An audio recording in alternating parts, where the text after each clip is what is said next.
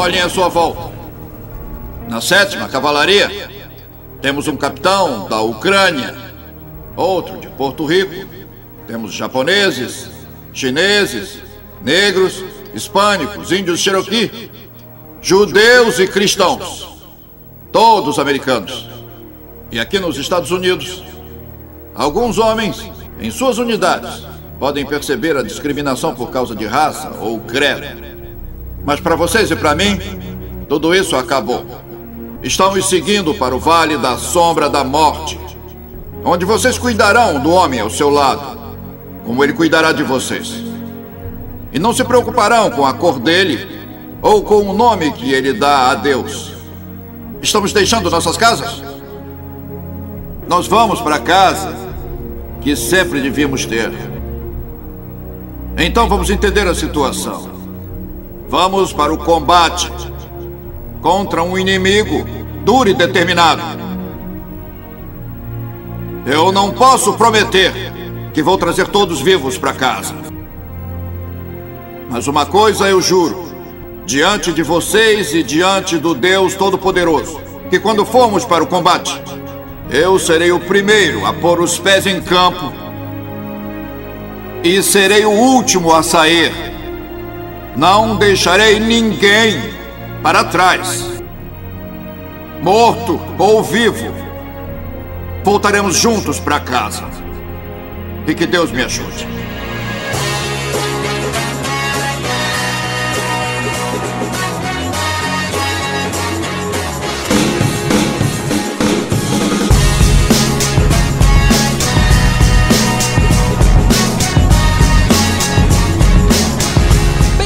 Senhoras e senhores, a mais um podcast para falar sobre filmes e séries de TV. Nós somos os podcastinadores. Eu sou o Gustavo Guimarães e aqui comigo, lubrificando nossas baionetas, estão eu, Vécio Parente. O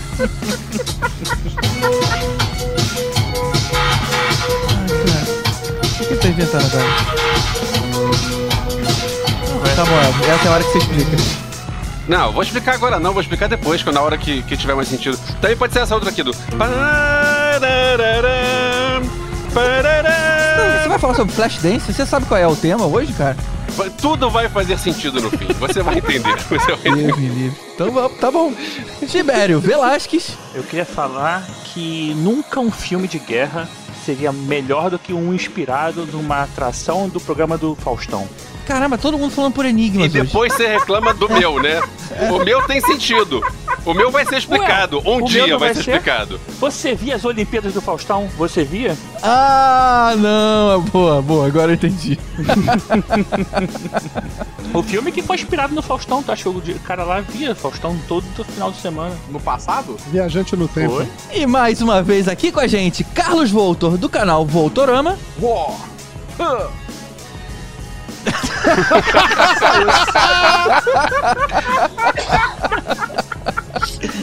Cara, eu até conheço essa música, mas foi engraçado ver você fazer isso. Aí, cara, Dudu, salva aí, cara. e Dudu Salles, do quase finado Papo de Gordo. Eu quero dizer que esse, esse papo de lubrificar as baionetas juntos, primeiro lá ele, tá?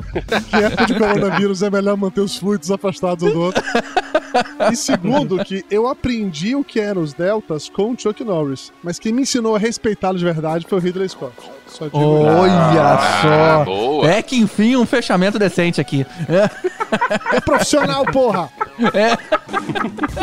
Ah, mas calma aí, esse papo de gol não acabou ainda, você falou isso tem uns 20 episódios Pois atrás. é, pra você ver como tá você ver como. Eu, eu ia acabar com ele em É fake news, setembro. fake news. Aí E mudou depois é a gente que procrastina, hein? É, ia ser o papocrastinador, É. né? Aí que assim que o papo de gordo acabar, eu entro pro podcastinadores. Eu tô procrastinando isso ao máximo. Ele tá mostrando que tem currículo pra isso.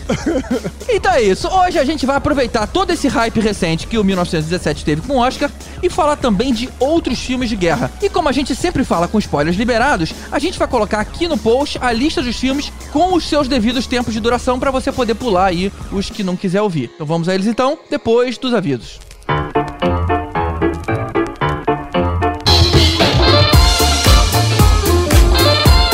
Então, como eu acabei de dizer, esse é um daqueles raros episódios onde a gente coloca aqui no post a lista do que a gente vai falar e seus respectivos tempos. E por que isso? Por que, a gente não faz isso em todos? Porque a gente acha que dizer o que, que a gente vai falar no episódio seria meio que um spoiler dele. Tira um pouco a graça da descoberta da hora.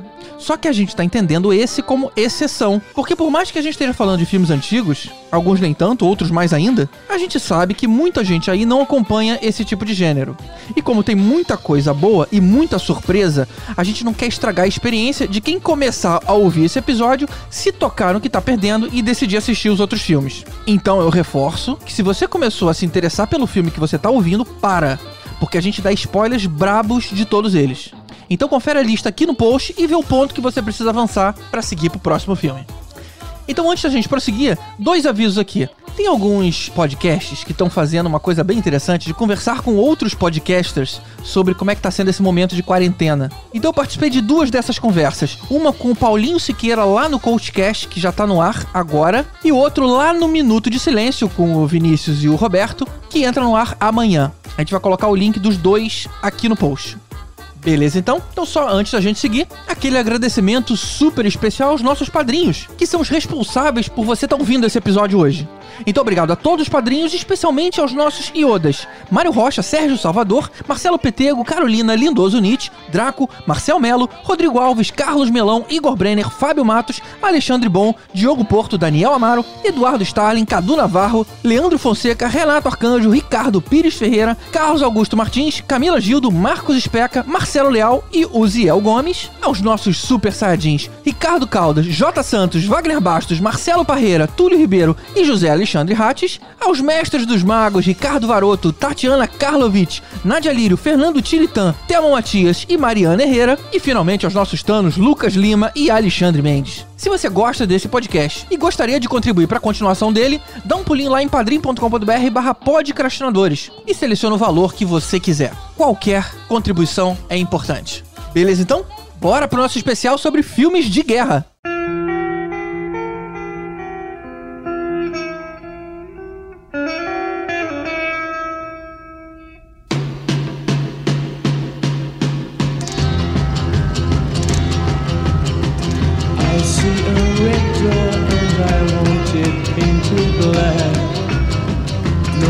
Anymore, I want them to turn black.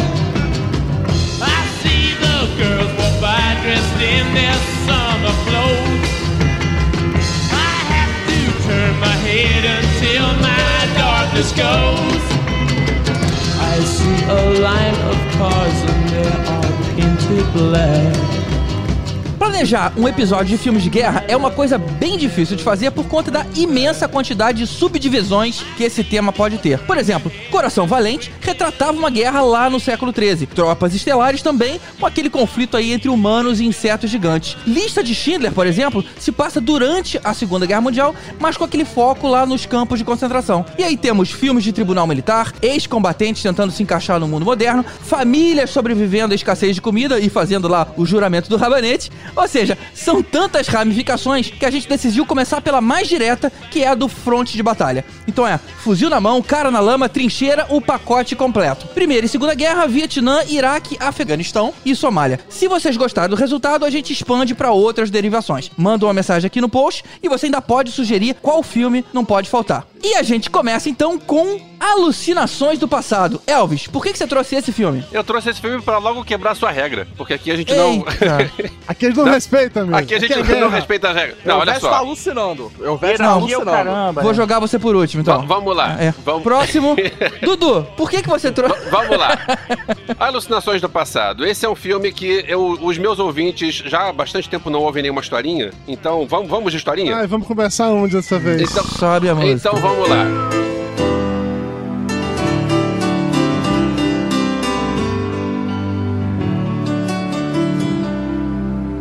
Eu sou de 15 de abril de 71. Em 15 de abril de 91, Ah, é. eu ia fazer 20 anos, claro, né? É, então eu tinha uma, uma comemoração, era, ia cair numa segunda-feira, quer dizer, caiu numa segunda-feira, né? Não ia cair. E eu fui com o pessoal da faculdade, a gente foi pra Petrópolis. Tem Petró- Eu não morava em Petrópolis na época, mas claro que tem que ter Petrópolis na historinha, né? E é, eu comi de tudo, bebi de tudo e passei muito mal depois.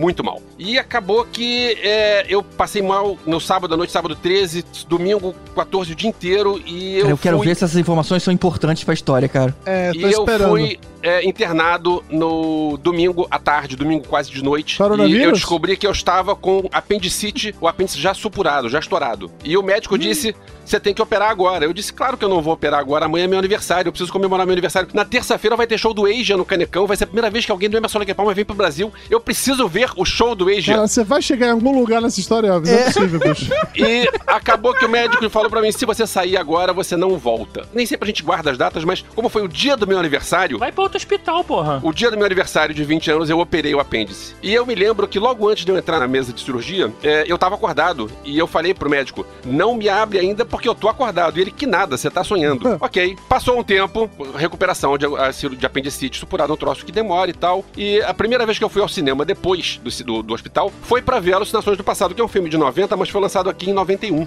E no meio do filme tem uma cena onde o Tim Robbins, ele vai ser aberto e ele fala, não me abre ainda porque eu estou vivo. E o cara, nada, você tá morto. Eu acho que essa, esse é o momento mais apavorante que eu já vivi no cinema. Caralho. Porque, Você teve tipo um déjà vu de um filme que você iria assistir ainda, é isso?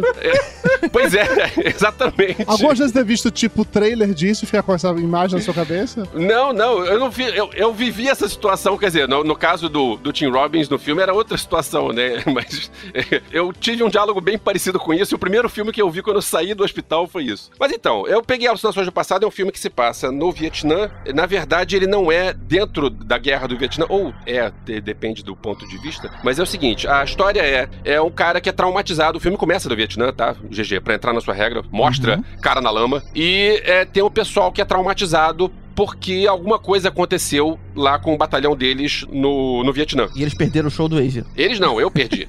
Eles devem ter perdido o Woodstock, sei lá, perderam o Jimi Hendrix, perderam. Perderam a paz de espírito que eles poderiam possuir na vida. Pois é. E é, é, cabe spoiler do fim do filme? Pra explicar o que que é? Pode Ou- tudo, bicho. É Cabe, spoiler cabe. É livre. que é spoiler liberado aqui. Mas seria interessante você falar. do teu apêndice, só move a história.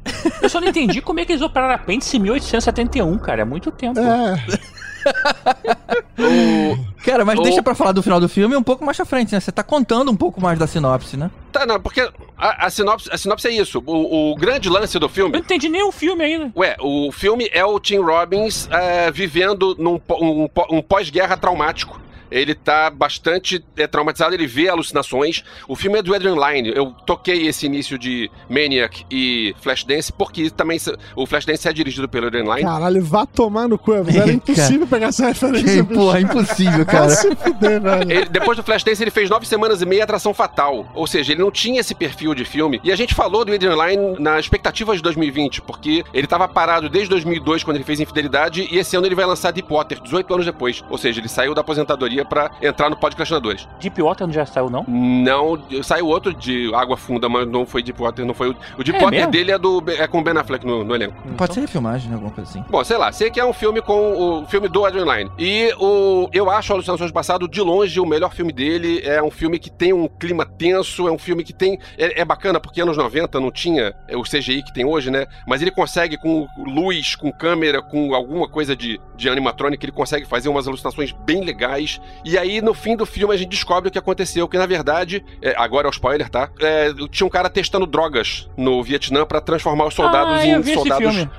Agora que tu falou o em, final, em soldados mais, é, mais violentos. Só que a droga foi numa dose errada e quando eles deram a droga pra aquele pelotão, eles se mataram. Então, Caramba. o filme todo se passa no Vietnã, porque o Tim Robbins, ele tá no fim, na última cena do filme, ele tá com o médico tentando recuperar ele e você descobre que tudo aquilo era uma alucinação dele, se ele morre ou não morre, se ele volta ou não volta. E aí tem uma história dele que ele perdeu um filho, que é o Macaulay Culkin novinho, não acreditado. E aí tem uma história de que ele tem que se tipo, deixar levar, sabe? E aí o, o filho dele chama ele pra subir a escada, ele sobe a escada, ou seja, ele morreu em paz, mas mostra os flashbacks de um cara do pelotão dele enfiando a baioneta no peito dele. Ou seja, tudo aconteceu dentro daquilo e na verdade ninguém voltou, todo mundo morreu naquele negócio. E aí no fim do filme mostra um negócio dizendo que foram usadas drogas é, nos pelotões lá do Vietnã, mas o governo americano nunca admitiu isso. E eu acho esse filme bom pra caramba. E teve uma refilmagem ano passado que eu ouvi falar que é muito ruim, eu nem vi nem quero ver. Com o mesmo nome? Mesmo nome. Vejam o original. Do Adrian Lyne eu- com o Tim Robbins, com o. Tem é, o Vin Rames, tem aquele cara do. do, Cara, eu acho que eu- eu vi esse filme. Seinfeld. Eu vi esse filme, quando você falou do final, eu lembrei Eu dele. Porque é- ele é meio escurão tal, você passa umas, umas cenas de noite ele andando pela rua. Isso, isso. Tem o Jason Alexander do, do, do Seinfeld. no Seinfeld. Mas assim, eu acho que seria legal não falar o final do filme para as pessoas poderem eh, se interessar e procurar. Mas se você já falou, Não, lembrando que a pessoa tem escolha de pular, porque a gente vai colocar as informações no post. sim, mas a pessoa vai pegar assim o filme, a alucinação de passado. A pessoa não vai. o que- É bom se você falar, induzir a pessoa a ouvir e depois. É, mas sinceramente, eu não. Quando ele começou a falar, eu não me interessei tanto, não. Agora que ele falou, de repente tem pessoas que pensam que nem eu. Agora, ok. Ah, cara, Aí. é, é um filme que, um tipo, twist. é um filme antigo. Se a pessoa não sabe desse filme, não viu esse filme, ela quer saber qual é do filme. Então a Sim, gente vai exato. explicar o filme. A gente Tem que não, tipo, tem que pegar. É, que isso. O Verso não sabe explicar muito bem. Tá Então bom. Foi isso. não, mas é um filme legal sim, eu lembro. Mas assim, não é marcante não, assim, pra mim pelo menos. Bom, pra Mas mim marcou, lembro- porque afinal, a cena que o cara vai ser aberto e ele tá lá, Ah, sim. é- isso aí não sai da minha cabeça. Eu aposto Sim, que você sonhou com essa merda, bicho. Isso aí foi, foram muitas drogas.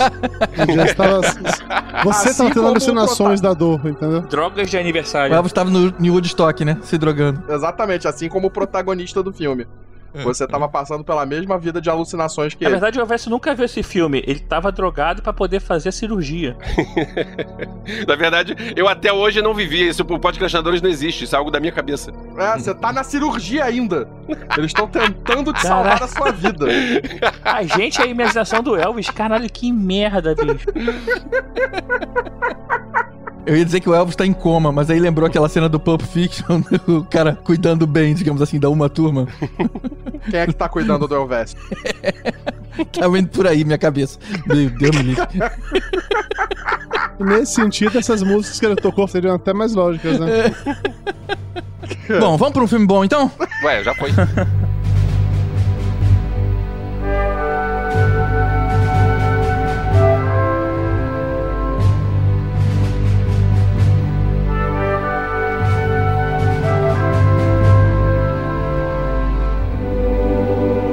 Esse pra mim eu acho que eu considero um dos melhores filmes de guerra já feitos. Resgate do Soldado Ryan. Verdade. Eita, agora Concordo. sim. Concordo. Ele é, pra mim, eu acho que uma obra-prima de guerra, no modo como ele representa a guerra, né? na- nas cenas de luta, nas cenas de batalha. E, tipo, você se pega depois pensando na crítica que ele faz à guerra. Tem suas nuances nesse filme que eu acho sensacionais. Eu não sei se vocês lembram do filme, nos detalhes, tipo, eu acabei revendo pra gravar. né, ele abre com a cena lá do Ryan, né? Já velho, indo visitar o túmulo, né? E ele fecha da mesma forma.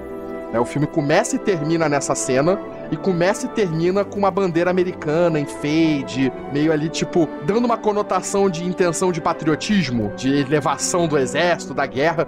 Mas no filme, cara, não é isso que ele te passa. Ele te passa a crueldade da guerra, não importa o lado. Ele bota tanto os alemães quanto os americanos como iguais. Os soldados são iguais. Eles querem voltar pra casa. Eles querem voltar pras famílias. Eles estão ali cumprindo as ordens, mas eles não são soldados apaixonados. Eles são soldados que querem voltar pra casa. Todo mundo exposto ao horror, cara. Eu lembro daquela cena do desembarque lá na- no, no dia D, cara. Porque a cena é muito boa. Pra mim, esse é o meu único, não vou dizer problema, mas porém com o filme, é que a abertura dele é fantástica, assim. Os 30 minutos iniciais, que é o dia D, é tipo, a melhor cena de batalha da história do cinema. E depois disso, eu não acho que o filme faz mais jus a isso. O, o que acontece é Não. legal, a história é legal, mas, por exemplo, a última batalha não é nem de longe tão legal quanto. Tem- tem- mas tem uma Ah, coisa na sim. última batalha que eu achei que é sensacional. Tipo, Tipo, eu revi o filme hoje. Uhum. A última batalha, depois de ver essas nuances que você tem da representação dos americanos e dos alemães, do, do conflito, na verdade, de estar na guerra, da missão que eles estão fazendo, que é uma missão, tipo, que parece nobre, que eles estão sendo heróicos, não, mas é uma missão inútil.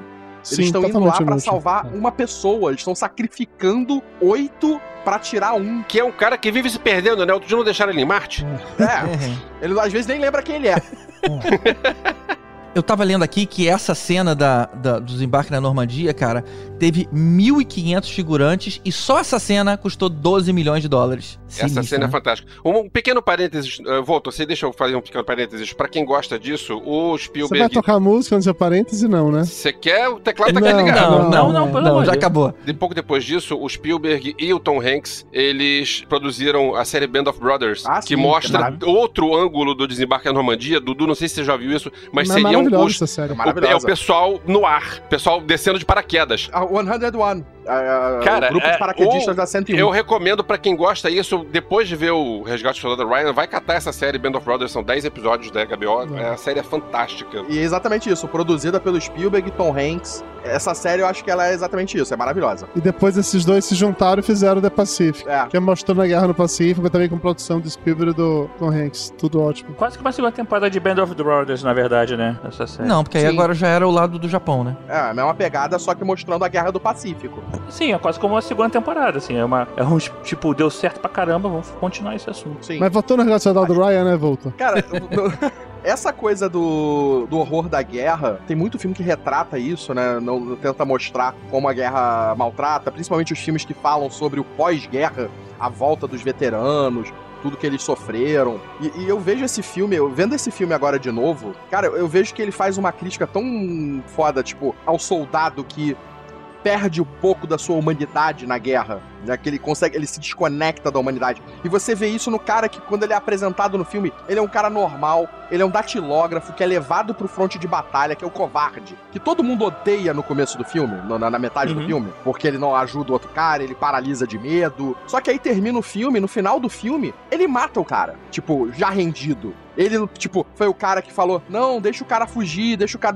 Não, não mata ele. Ele é só um prisioneiro, deixa ele embora, deixa ele embora. Aí o cara vai embora e volta, se junta depois ao, ao, ao exército dele, que é até uma coisa que é falada na hora no filme. E no final ele mata um dos personagens dos americanos numa luta, passa por esse cara, deixa ele vivo e fica ali. E aí você fica, caralho, que filha da puta, esse cara não matou ele, é por culpa dele que o outro morreu. Só que aí você fica parado, tipo, não, cara, ele era uma pessoa normal, ele não tinha essa coisa da guerra. Ele tava paralisado de medo. O que a gente aprende com filme de guerras é que se você deixa o- o cara fugir, ele vai voltar e vai matar você, né? É, assim, não é a primeira vez que isso acontece, a gente vai ver isso outras vezes. Cara, mas esse filme eu lembro que ele ficou tão marcado, assim, e essa cena do dia D foi tão foda que ele inspirou inclusive jogos de videogame. Depois a gente teve Call of Duty, Battlefield, Medal of Honor, vários jogos utilizaram a Segunda Guerra Mundial e principalmente o dia D pra poder é, vender seus jogos, assim. É, e, e os jogos conseguiam, porque você, nessa cena de luta, da, de guerra no filme, na- até acho que na segunda cena, que a segunda cena ela é bem também cruel com os seus personagens. é, ela termina lá com. Dando spoiler agora, né? Termina lá com o personagem do Tom Hanks morrendo. E você tem aquela coisa dele pedindo pro personagem do Ryan: é, faça isso valer a É, é pena, viva, né? Porque a gente, tipo, houve um sacrifício. Tipo, desnecessário pra que você sobrevivesse. Porque ele teve dois irmãos mortos já, gente- né, anteriormente, então por isso que tinham que Né, buscar quatro, ele. quatro. Ele ia ser o quinto Ah, é o irmão quinto? morto. Caceta, pior ainda. Eles até falam isso no filme, que tem uma carta do Abraham Lincoln que ele mandou pra uma mãe que perdeu seus cinco filhos na Guerra Civil. né, e aí até eles usam essa carta como o, o motivo de que vale a pena sacrificar é, esse pelotão pra ir lá salvar a vida desse soldado. Só que na visão do soldado isso não, não existe, né? Isso é na visão do general. né? O general fala, na visão, na visão do general, ah, sacrificar oito vidas pra salvar uma, a gente vai ser politicamente, ó, salvamos a vida do quinto irmão. Mas na visão do soldado, cara, você tá matando oito pra salvar um. E a minha mãe? Minha mãe pode perder o filho. Só tem um filho, tá? Então só tem um filho, pode perder. Esse filme chegou a ganhar algum Oscar, alguma premiação? Ele foi foi premiado, Ganhou né? Oscar, Ganhou. Globo de Ouro. O Spielberg ganhou Oscar, ele ganhou Ganhou cinco Oscars. é, dois Globos de Ouro. Ganhou uma porrada de prêmio. É, mas o maior bem desse filme não foi isso, né? O maior bem desse filme foi apresentar toda uma geração Vin Diesel como astro de ação. né? É Foi, verdade. foi aí que a gente viu o Vin Diesel porradeiro pela primeira vez, se eu não me engano. Foi esse filme A daí. gente tem o Vin Diesel, a gente tem o Brian Cranston tá no filme. Nathan Fillion tá no Olha, filme. Brian Cranston, não lembrava disso. Tom Sizemore, Edward Burns, Edward Burns, é. Giovanni Ribisi. Tem o Matt Damon, né? Claro. É o Matt. Damon. Alguns Ted anos Danson. antes ele tinha feito outro filme de guerra, que ele faz um soldado que volta da Guerra do Golfo também, volta da Guerra do Golfo, com câncer e Coragem sob Fogo, que é um filme com a Meg Ryan. Hum, Muito sim, bom eu esse assisti também. É, você tava comentando sobre o, o horror da guerra, eu tava lembrando aqui que na época que eu fui professor de história, que eu fui professor de história normalmente na minha vida, no momento de dar aula falando sobre a Segunda Guerra Mundial, porque assim, deixando claro que eu tinha até uma parada curricular lá pra cumprir, mas eu basicamente só dei aula dos assuntos que eu achava legal da aula, entendeu? E foda-se todo o resto. Então eu demorei muito tempo pra falar sobre a Primeira e Segunda Guerra Mundial, porque eu queria falar muita coisa sobre a Segunda Guerra Mundial. E ao explicar o dia D, eu passei esses 30 minutos iniciais do filme, assim, que era pra todo mundo entender o quão pesado, forte, sujo, o negócio tinha sido. Então, eu tipo assim, fiz uma aula inteira explicando o que aconteceu até aquele ponto. Aí na aula seguinte, era aquela coisa assim, e aí vinha o dia D, mas isso eu falo na próxima aula, pra deixar todo mundo com curiosidade. Aí abri a aula seguinte, passando esse negócio do filme, eu lembro dos meus alunos malucos, assim, que não conseguiam nem, nem imaginar, nem se colocar no, no lugar daquilo. Porque nesse sentido, o filme ele é muito cruel, ele é muito vivo. É. Tem logo É. uma cena no início que é maravilhosa, que tá os caras no momento de desembarcar, e aí na hora que vão, vão sair daqueles barcos de transporte pra cair na. pra entrar na água, na hora que baixa a tampa do barco de transporte, o primeiro da fila já toma um tiro e já cai morto no chão, assim, que já é pra você entender que o negócio É. não vai ser fácil, aquilo ali é real e é cru. Você sabe que a ABC, desde 2001, todo dia do veterano, ela passa esse filme sem corte, sem edição. Ou seja, não é aquela versão pra televisão, é ele inteiro a pedido da Disney. E a Disney fala: eu pago as multas, porque você não pode ter linguagem própria né, na TV aberta daquele jeito. Todo ano ela paga as multas, mas mesmo assim as sub. as emiss- emissoras afiliadas, né? Esse que é o nome. Elas entraram com uma petição pedindo pra parar de passar. Porque as pessoas estavam ficando muito chocadas com tanta violência crua. Mas é uma coisa que eu acho que é importante as pessoas entenderem, porque eu acho que tem muito filme aí que romantiza a guerra. É, e glamorizar a guerra é coloca é a guerra comum. como a, que é, com- é comum. É você tipo ser- é, mandar seus soldados pra guerra não é uma coisa boa, não é uma coisa patriótica. Você tá matando seus jovens, você tipo não, você tá traumatizando. Cara, acho que é divertido, né? Que nem volta e meia surge um tweet de alguém dizendo que seria maneiro se tivesse um apocalipse zumbi. Tem que ser muito idiota, né? Ah, não, eu gostaria do apocalipse porque as pessoas têm que morrer mesmo. Já pra mim a humanidade tinha que acabar. Não Você fez um legal. desses tweets, né, Volta? Coronavírus tá aí pra isso, né? Exatamente. Pra mim, a, a humanidade tem que acabar porque ela já tá precisando começar de novo. A gente tá precisando apertar um botão de reset. Vem, meteoro, vem em mim. Aproveitando que você falou desse filme, o Túlio Ribeiro, que é padrinho nosso, ele fez um comentário que a gente é, tem um grupo de padrinhos que eles dão algumas sugestões. A gente não vai falar de dois filmes, mas ele fala do Império do Sol, que também é do Spielberg, e também é da Segunda Guerra Mundial, só que ele é de 87, né? Ele é antigo aí, o, o Isso. Spielberg. Com o Christian Bale, criança. A Império do Sol é um puta filme foda. É, o Império do Sol se passa na China, né? Não, É Japão. no Japão e é no campo É de prisioneiros. Não, é, o é o Japão invadindo a China, não é? O filme se passa na China, é um campo de prisioneiros que os, os japoneses são tipo os vilões Isso. da história. Eles É. invadiram a China. O Christian Bale, ele é um americano que tá perdido no meio da história, ele é uma criança. Esse filme é muito foda. São poucos filmes que retratam esse outro lado da guerra, né? Você tem aquele Cartas para Ojima do Clint Eastwood, você tem o Pacific, né, com a, a série, o Império do Sol, Na verdade, tem a Conquista Você da tem- Honra, que é um lado americano, e a Carta de Ojima, que é o lado, que é o, que é o é, lado japonês, né? Do Clint Eastwood. Esse filme também até foi citado lá pelo E Túlio. tem um outro filme que mostra essa, pelo menos a parte da invasão da China pelos japoneses, o último imperador da China, Ah, sim. né? Que a gente tem ali exatamente o momento desse do, do, do jovem imperador, a gente tem lá todo o ritual, todo o nascimento, crescimento, até a invasão da China, que é bem legal. A gente já tá nesses filmes aí no próximo episódio sobre guerras, né? Talvez. Depende Vamos dos ouvintes.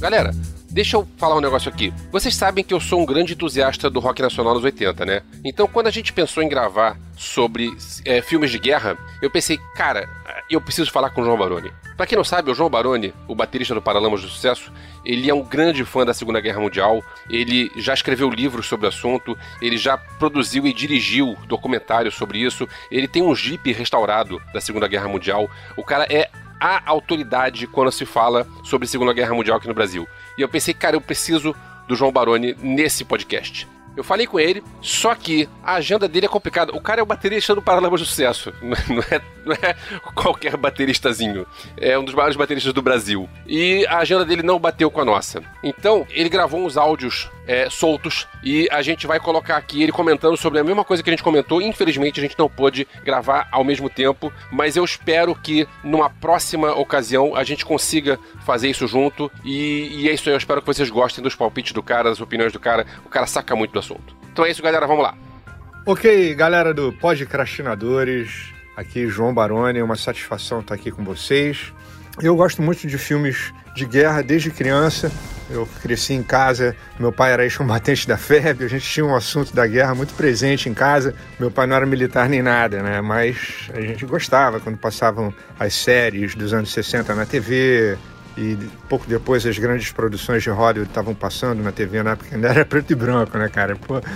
Mas enfim, eu acho que o cinema de guerra, ao longo do século passado, ele ganhou uma representatividade muito grande né, dentro da sétima arte. E a gente tem de tudo né, nesse pacote.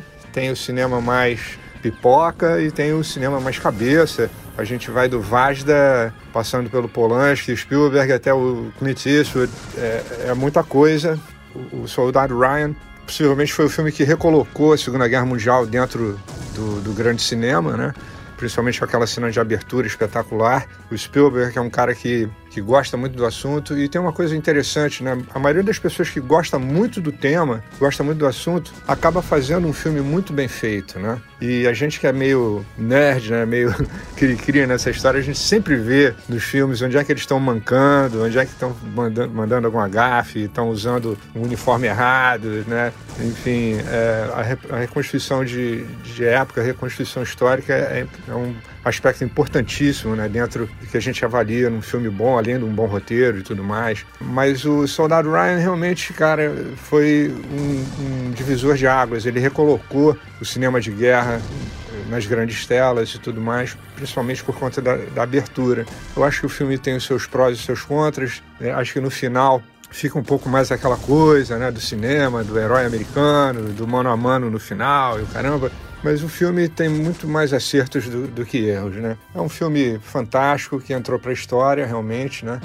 Aquela coisa de, de usar um efeito como se fosse um Kodachrome, né? Na, na colorização. é. E o rigor histórico impecável, né? Muito, muito bem feito. Acho que eles podiam ter gasto uma grana trazido um tanque alemão original lá do, do leste europeu. Eles usaram um tanque lá, aquele tanque lá que eles detonam lá no filme. É meio, meio maroto, mas tudo bem, né? Eu acho que o Soldado Ryan é um grande filme. É um grande filme que retrata muito bem a Segunda Guerra Mundial.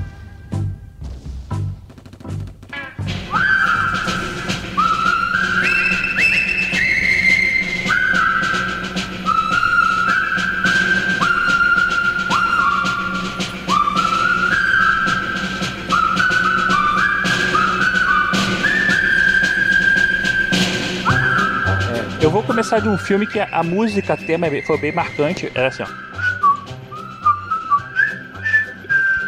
É o seu papagaio que tá participando? Não, é. Assoviadores do Rio Potomac. Exatamente. Isso aí, na verdade, é um.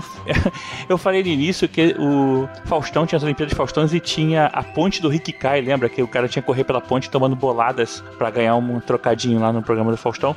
Que foi baseado o nome num filme da década de 50, que é o famoso A Ponte do Rio Kwai. É assim? Não, só que é assoviada. É só que a música é assoviada, não é, ela não é to... não adianta você tocar ela que não vai ficar melhor que assoviando. Porque ela é assoviada. Ficou melhor do que o Celso viu, pelo menos eu acertei as notas. Ele é baseado num romance de 52 e conta a história de um grupo de prisioneiros britânicos que é preso pelo Japão, pelo Japão né? Eles se entregam, é, eles são obrigados a se entregar, até por- pelo próprio, não é governo, né? Mas pelo comando britânico. E eles presos, eles vão para um campo de concentração lá que eles são obrigados a construir uma ponte. Só que é engraçado porque, assim, o, ele não segue muito lá aquelas código de honra e ele quer que os oficiais também participem da, como escravos deles, né? Para poder fazer a construção. E os oficiais se recusam. No final, o oficial britânico, que é o Alec Guinness, que aí é o nosso famoso Obi-Wan Kenobi, resolve que vai ajudar a construir a ponte. Evan McGregor. Não, aí o Greg é o Alec Guinness novo. é. E nisso tem um soldado americano que consegue fugir e, não- e depois ele é obrigado até a voltar. Cara, é um filme muito bom. Ele, é, ele- tudo bem que ele é antigo, então assim, tem umas cenas assim do cara caindo, por exemplo, da- do, do alto de um, de um precipício, que você vê nitidamente que é um bonecão, sabe? Meio de. Tipo Robocop, Caindo assim. tipo Duro de Matar, que são filmes É assim, tosco. menos antigos que esse. É. É, só que esse é de 57. Depois os tiverem me chama de velho. É. Mas ok, Eu deixa não tava rolar. vivo lá, você tava, é diferente, eu vi depois. Eu não. Todo mundo sabe que filmes antigos não passam depois, você viu na época, Tibete. É verdade, tá certo. E, cara, mas achei muito legal, porque assim, na época eu lembro que meu pai tinha medo de falar dois filmes que ele fazia como piada, que era tipo Era Uma Vez no Oeste e esse filme. Então, assim, acabou que um dos foi o primeiro filme que eu vi. E é interessante que você retrata a guerra de um lado meio sujo, assim, sabe? Porque apesar de depois ele romancear um pouquinho, e tem até um, um tom meio de comédia algumas vezes, assim, eu lembro que o, o soldado americano que foge, ele, na verdade, ele rouba o- o- a patente de outro que morreu, então é, tem umas coisas meio assim, mas ele tem um, um diálogo que ele, pô, ele consegue fugir, ele volta pra base britânica e fica vivendo como se fosse um coronel lá, tipo, com as mulheres, tipo, com as enfermeiras, como se fosse um garanhão e tal, e acaba que ele é mandado de volta pra morrer lá na- no Rio Kwai. Cara, é, é um filme bem bom, assim, a parte a fotografia dele é bem legal, as atuações são bem boas, vale a pena, assim, pra galera. assim, Ele é meio grande, né? Que é 2 horas e 40 de filme. Você acha isso um filme grande? É um filme grande. Não sei se vocês lembram do filme, mas vale a pena. Eu lembro, eu revi esse filme faz acho que uns dois ou três anos mais ou menos. Eu acho que eu nunca vi. né? É muito legal, assim, eu vou dizer que é um pouco decepcionante por conta da, da musiquinha aí da, da ponte lá do, do Faustão. Eu achava que o filme inteiro ia ser sobre isso, né? Pessoas assobiando e entrando na ponte, e não é. Posso vir só tem no iníciozinho, que é ele chegando no, no, É. no, no, na cos- no É campo meio japonês. né? decepcionante nesse Você achou que sentido. tivesse os caras no canhão, né? Derrubando as É. pessoas de cima da ponte? Você achou que o? Talvez, eu não sei o que eu esperava, na Ou que, verdade. fosse, ou que até a cena de guerra foda na ponte. É, é que a ponte ia ser realmente relevante de alguma maneira, assim, sabe?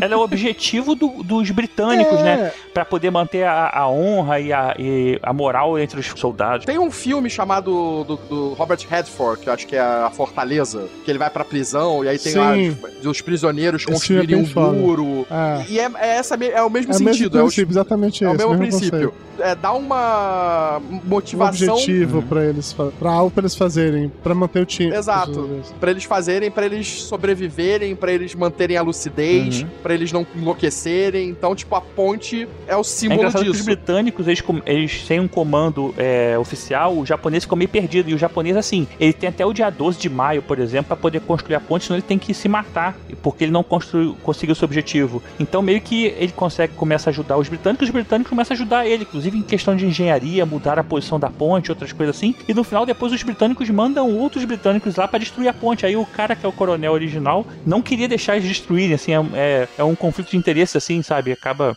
morrendo gente e tal. Essa é minha ponte! É. Eu que construí! O cara ficou envolvido emocionalmente com a ponte que ele construiu. Olha só, que É, interessante. porque ele queria que a ponte fosse ali como marco, né? Ele falou assim, cara, tem uns soldados, amigos dele, outros oficiais, falam, ô general, mas é isso mesmo que a gente quer? Pô, a gente vai construir uma ponte pros japoneses? Tipo, nem isso é contra a gente estar lutando. Ele falou, não, cara, mas assim, depois quando acabar a guerra, isso aqui vai ficar um marco que nós construímos e desenhamos essa ponte pra população, né? Então o objetivo dele também é um pouco esse. Caralho, a- a- agora pra mim eu acho que tipo, bateu que a Fortaleza do Robert Fett é praticamente uma refilmagem Desse filme, da sim. ponte do Rio Exatamente. Kwai. É. Porque o princípio do filme é não. exatamente... Quai. É, É Kwai. Kwai. Kwai. É outro lugar. É, é porque eu vi um filme hoje que é no Kuwait. É perto, só muda uma letra. É, Mas ó, eu acho que esse filme ainda vale a pena assistir hoje em dia, ele ainda é um filme legal. Só tenha em mente que ele é bem mais lento. O ritmo dele é muito é? diferente do tá- do que a gente tá acostumado hoje. Então, eu Vécio, como é que é o ritmo dele? Ah, não. Sei lá. porra, velho, era pra você cantar, tocar a musiquinha de novo, Ah, o Vécio. Vécio. Porra, você perde as chances mesmo, hein? Mas o. Assim, ele é legal, mas tem essa questão mesmo, cara. Porque tem uma cena da floresta que passa assim. Tipo, fica assim, alguns segundos mostrando o mato se mexendo, sabe? Tipo, caralho, sério mesmo. Tipo, são seis meses, parecem seis meses, né? Mas, assim, como fotografia é bonito, mas tipo, não precisa tanto tempo, sabe? Eu já vi antes, nos últimos, nos primeiros dois segundos, não preciso ver dez. sabe? Ele tenta ser um, um filme mais cabeça, tipo Além da Linha Vermelha. É só que ele é muito. Ele é antigo, na Guerra. verdade, todos eles. A- além da linha vermelha, não é Nova É. Iguaçu? É, tipo isso. É isso, é, cara, é isso aí. Então, João São João de Miti. Mas o que acontece assim, esse filme, na verdade, se você ver, ele inspirou vários. Por exemplo, ele tem muita questão assim, o, o japonês ele fala, olha só, vocês não podem fugir daqui, que se vocês fugirem daqui não tem cerca, não tem nada, mas vocês vão morrer, sabe? Tem gente atirando, isso. Depois você vai ver em outros filmes parecidos, umas situações assim. E... Quer ver outro filme que é uma refilmagem desse? Gung Ho, uma fábrica de loucuras. Você quer a fábrica de chocolate. Também é a mesma coisa. Japoneses vêm, vão pros Estados Unidos pra construir uma fábrica de carro e escravizam os americanos. Nossa, esse filme é bem legal também. Eu lembro desse filme. Inclusive tem um documentário especialmente sobre isso, só que são com chineses que vão pros Estados Unidos pra fazer lá a fábrica. Indústria americana. Indústria americana também é o mesmo princípio. E pra, pra fechar, ele ganhou o Oscar de melhor filme, melhor diretor, melhor ator, por Alec Guinness, melhor fotografia, melhor edição, melhor roteiro adaptado e melhor trilha sonora. E a, a melhor trilha sonora qual foi? Não, brincadeira, não foi essa não.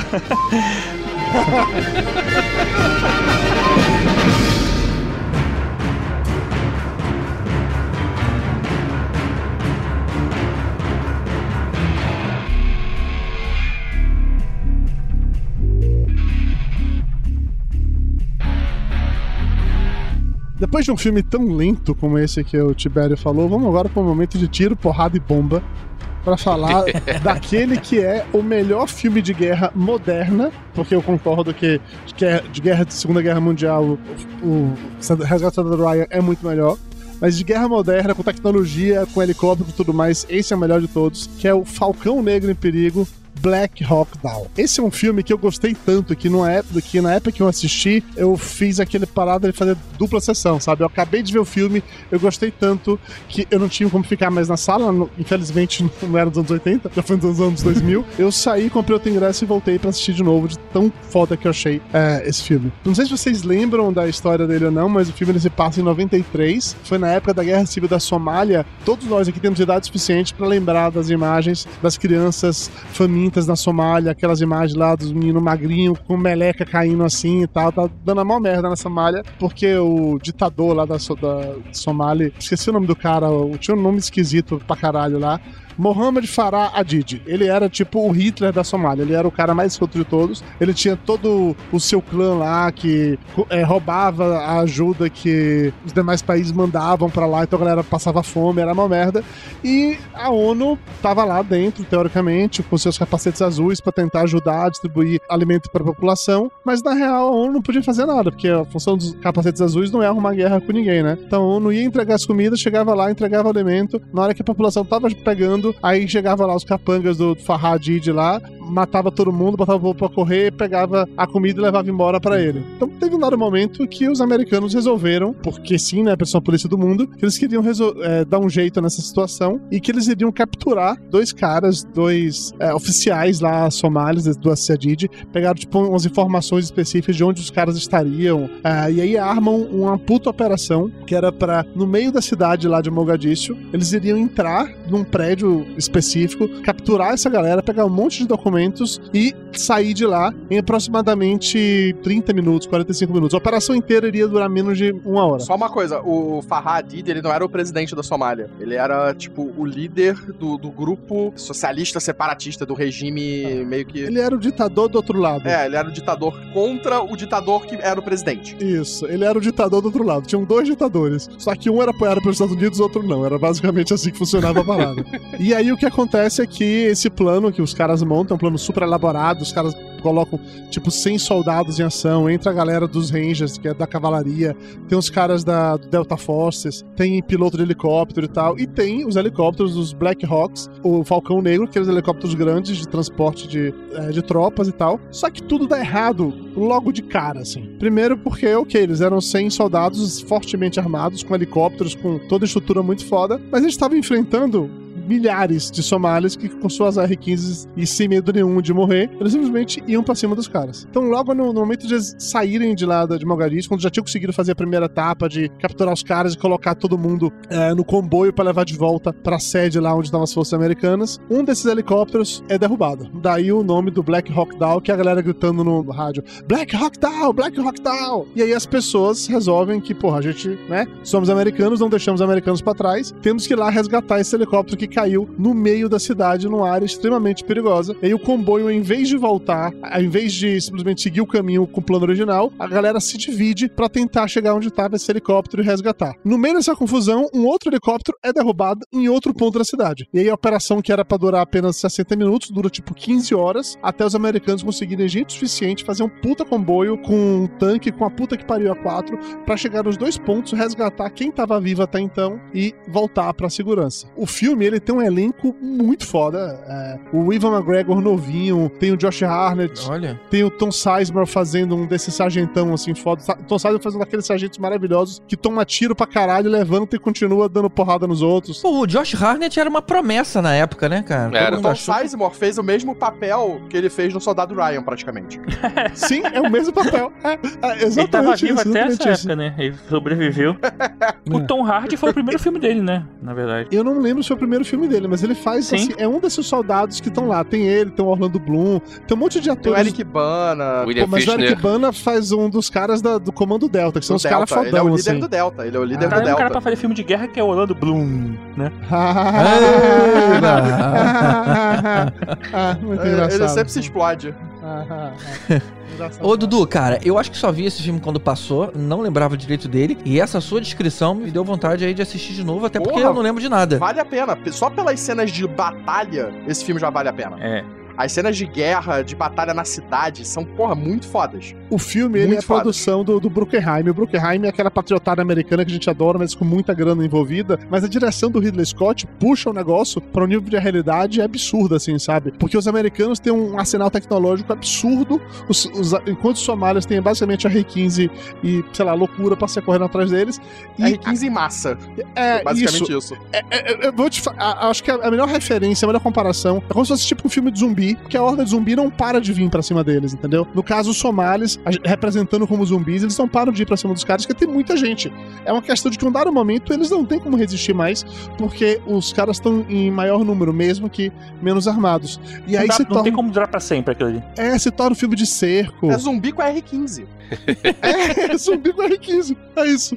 Os caras se separam, tem uns momentos heróicos muito fodas, assim, porque os helicópteros, na hora que cai o primeiro helicóptero, o time de rangers que estão no, no chão, um grupo volta pra, junto com o comboio pra levar os prisioneiros e os outros vão andando no meio da cidade pra tentar chegar até onde tá o helicóptero. Mas o segundo helicóptero que cai, ninguém tem como chegar perto de lá.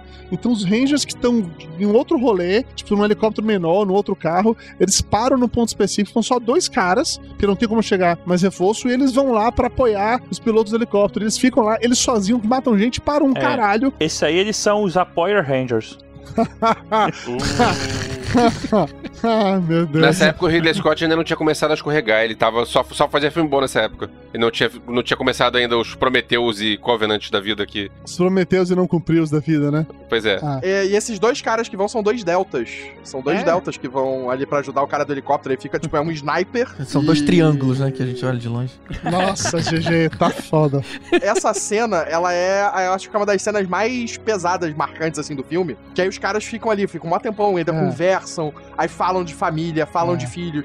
Que é aquela coisa bem Bruckenheimer, Sim. bem De criar Michael laços, Bay, né? que- é, de criar emoção, criar personagens que você vai se vai sentir a morte Porque tem aquele deles. lance que eles pegam, eles tiram É. pilotos dentro do helicóptero, eles colocam num lugar afastado e eles ficam no helicóptero. Eles têm que tentar destruir as paradas lá para os caras poderem roubar tecnologia. Eles vão gastando as balas até chegar no limite quando não tem mais. Tem todo um rolê que vai sendo construído. E esse filme que me fez achar os deltas foda para um caralho, que os caras só em dois eles fizeram mais do que o regimento de Rangers praticamente inteiro, sabe? Não é que torna um grupo mais ou menos heróico que o outro. É que teoricamente os deltas são mais treinados, eles estão mais abnegados em relação a isso. Eles parecem mais robóticos no sentido de que eles vão lá e fazem o trabalho, eles, eles entendem que eles têm que pagar um preço por isso. Os Rangers são mais humanos, e aí a gente vai tendo essa dualidade o tempo inteiro. Os Rangers parece que são soldados início de carreira, são mais jovens, mesmo tendo os generais, os, os sargentões fodões, enquanto que os Deltas parece que todo mundo já é elite da elite da elite. O cara deixou de ser o sargento fodão, virou automaticamente um Delta, e ele segue nesse caminho, assim. É, os deltas são quase tipo. Você, você se começa como um ranger e vai evoluindo até chegar nos deltas. E aí tem um lance de que os deltas, eles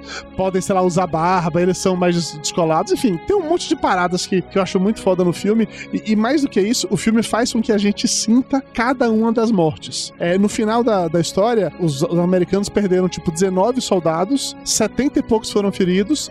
E do outro lado, mais de mil somalianos morreram. Mas a gente não sente nenhuma das mortes deles. A gente sente todas as 19 mortes de soldados americanos que são mostrados na tela em destaque. né? O filme é produzido pelos Estados Unidos. Se fosse produzido pela Somália, a gente ia ver o outro lado da parada. Não, não acho também que ia, não, porque os somalianos hoje em dia provavelmente não gostam dos somalianos que fizeram isso naquela época. É um puta filme legal, viu? Na verdade, vários filmes aqui a gente vai levantar essa questão, porque eu- também esse ponto de vista americano dos filmes, eles acabam, é, às vezes, como você falou mesmo, glamorizando esse lado americano, assim, e às vezes até mostrando como Guerra do Vietnã, parecendo que no final você venceu uma guerra que você não venceu. Cara, mas sabe que o que eu gosto desse filme, e talvez a maior parte dos filmes de guerra que eu curto tem esse negócio comum, que a gente vê o governo em si, o, os Estados Unidos da patriotada, é ridículo. Isso fica claro pelos governantes que não sabem o que faz, fica claro pelos planos que dão errado, fica claro pela arrogância, mas o soldado que tá lá, tá, tá no chão, tá com a cara na lama, como o GG comentou no início do programa, sobre ele, com ele você consegue se identificar. Então, por mais que todo o resto esteja uma merda, você se identifica com ele que não queria estar ali, que não entende aquilo, que não faz sentido, que acha ridículo, mas que ele tem uma missão pra cumprir, e ele vai lá e cumpre porque esse é o papel É. dele, entendeu? Todo bom filme de guerra acaba criando isso, eu acho muito foda. Falcão Negro e Perigo, assistam. Se não viram ainda, vejam. Se já viram, vejam de novo, porque vale a pena. Esse é um filme que eu vejo todo ano. Maravilha.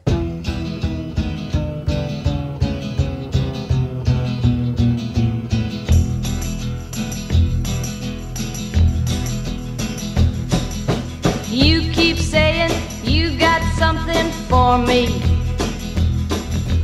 Something you call love, but confess.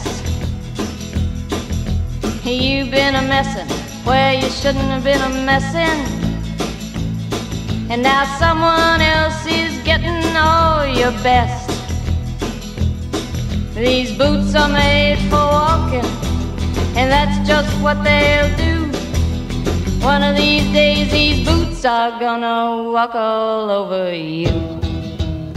E o filme que eu trago aqui pra mesa é Nascido pra Matar, de 1987. É um filme cujo primeiro arco é sobre um sargento que treina lá de forma sádica os recrutas numa base de treinamento, pra eles poderem se preparar pra ir pro Vietnã. E no segundo arco, eles já são fuzileiros navais, e aí eles chegam no campo de batalha e lá eles se deparam com os horrores da guerra. Filmaço do Stanley Kubrick com o Vincent D'Onofrio. Não sei, Alves, você pode dizer isso melhor, mas eu, foi a primeira vez que eu vi o cara ali. Foi a primeira vez que eu reparei nele também. Matthew Modine e o Lee Ermey, que é aquele sargentão fodaço. Na primeira cena, já mostra todos os garotos tendo o cabelo raspado. É como se ali eles estivessem perdendo as identidades, deixando todo mundo igual fisicamente, sabe? Ou, ou então perdendo a inocência. Ali já é simbólico do tipo, cara, esquece quem você era, você agora a gente vai moldar você, vamos fazer você uma máquina de matar, alguma parada assim. E aí, a história é um sargento que ele acaba implicando com o gordinho lá, que era o Vincent D'Onofrio, que inclusive engordou 30 quilos pra esse papel. Ele não era tão gordinho quanto ele tava lá. Nem como rei do crime também, né?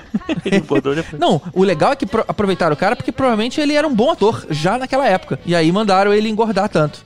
E aí, depois de muito bullying com ele, o sargento encontra um donut, cara, escondido no meio das coisas dele. E aí não podia comer lá. Só que a partir daí, o sargento coloca, decide punir todo mundo por todos os erros que o gordinho cometer. E aí o que acontece? A situação dele piora muito, porque não é mais só o sargento que odeia ele, todo mundo odeia ele, cara. E aí a vida do cara fica insustentável e ele começa, ele apanha tanto que ele começa a enlouquecer. Só que o lance é, ao, ao mesmo tempo que ele tá enlouquecendo, ele tá conseguindo fazer tudo que precisa. Ele descobre uma coisa que ele é bom, que é em, em arma. O cara tem boa mira, então ele vira bom em arma. E até que, adiantando então pro final, chega o dia da formatura e ele passa pra infantaria. Só que nessa madrugada, o Matt Modini tava lá de guarda, encontra ele no banheiro e vê ele colocando bala de verdade no rifle. Todo mundo ficava sempre com uma arma, mas elas estavam sempre descarregadas. Quando ele encontra o cara colocando a arma ali, ele até pergunta, inclusive essa frase é, o- é o é título do filme. Ele pergunta assim: são balas de verdade? E a resposta é 7,62mm com cápsulas de metal. E cápsula de metal é a tradução de Full Metal Jacket. E aí, nessa hora, ele se levanta, começa a fazer todos os movimentos que ele aprendeu no treinamento, falando altão, acorda todo mundo. O sargentão vai lá ver qual é, começa a pagar pra ele e ele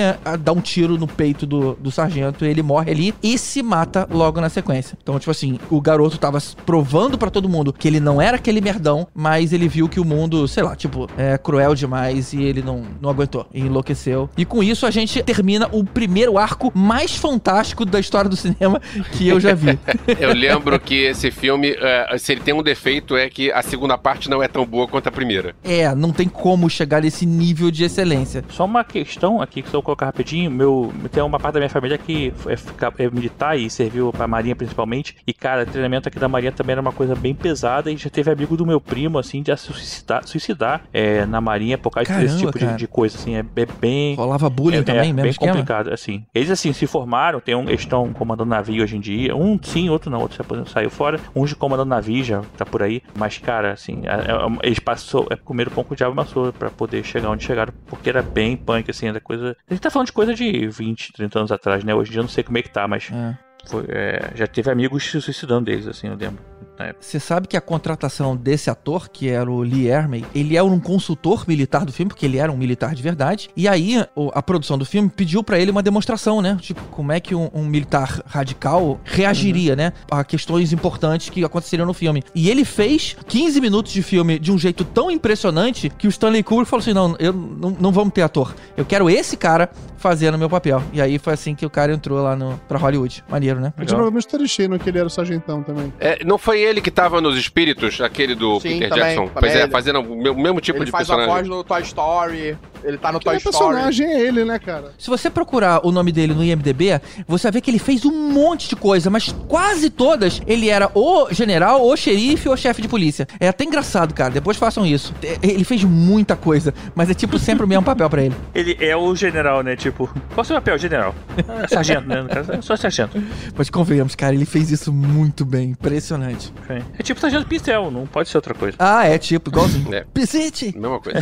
não, precisa ter de E aí começa o segundo arco do filme. né? Nessa hora, eles já estão no, no Vietnã. E aí, o que, que perde um pouco da pegada é porque tipo, a gente imagina que é a mesma turma. Mas não, cara. É só o Matt Modini. Que ele, em vez de ter entrado pra algum lugar mais violento, digamos assim, por exemplo, todo mundo lá meio que passou pra infantaria. Inclusive o gordinho. Mas ele passou pra é, uma unidade de jornalismo lá do exército. Ele era o repórter. É, então, ou seja, ele ficou à margem, né? Ele não- acabou não encontrando quase ninguém. Ele ainda encontra um carinha lá no, no meio do filme que estudou com ele, mas basicamente é ele sozinho. Então, meio que o filme recomeçou. E em nenhum momento eu fiquei esperando alguém fosse falar o seguinte: pô, que bizarro aquela parada que aconteceu, hein? Nada, ninguém menciona ou ninguém faz nenhuma citação. Uma merda. Eu, eu nem sei Uma direito merda, quanto tempo.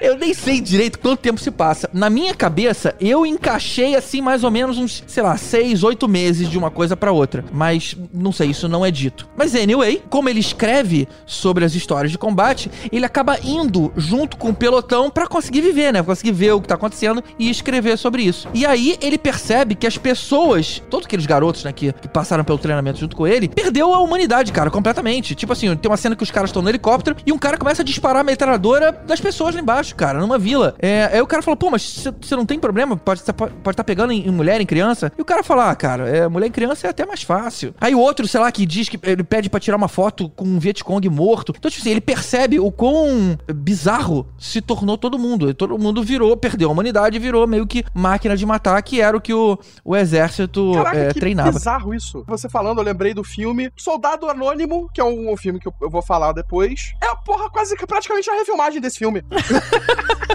O Volta gosta das refilmagens Olha que só, gente tava cara. Que bem, né, cara? Agora a gente tá juntando as peças aqui. Mas eu anotei uma frase, cara. Eu, eu também revi esse filme. E olha que frase forte essa aqui. Eu sempre. E inclusive essa frase é famosa, né? Eu sempre quis conhecer o famoso Vietnã, a joia do Sudeste Asiático. Gostaria de conhecer pessoas interessantes, de uma cultura antiga e depois matá-los.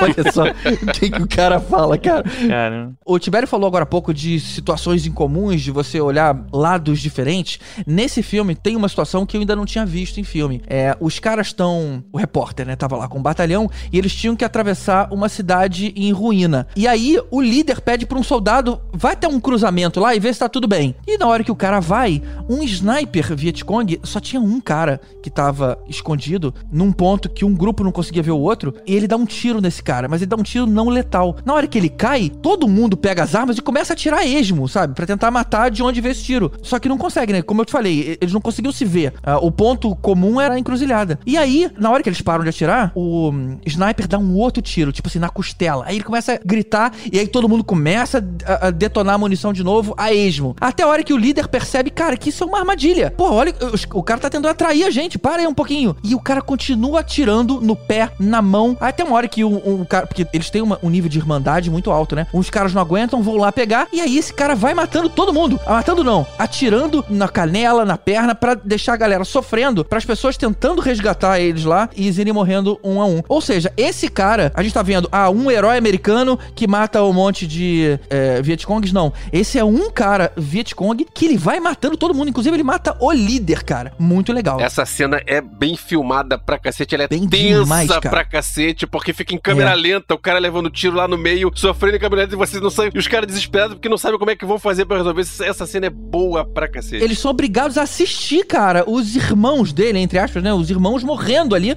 sofrendo e e tomando tiro até morrer, porque eles não, eles não têm como avançar, cara. E é, é muito bizarro. Esse, esse filme é, é- A primeira parte é mais tensa, mas esses momentos, cara, são, são muito impressionantes. Esse é um filmaço. O filme termina pra mostrar o quanto eles são. Eles estão realmente com a cabeça é, alterada. Eles voltam, né? Os soldados voltam pro acampamento cantando a música lá do Clube do Mickey. Ou seja, os fuzileiros, eles são nada mais que jovens que foram levados a não distinguir mais o que que é o certo e errado, é, o bem do mal, porque eles foram treinados exaustivamente pra isso. Essa é a, é a mensagem do filme. Engraçado sobre filme de guerra, assim, às vezes esses filmes, tipo esse filme e outros, tem uma violência tão forte, né, que assim, às vezes.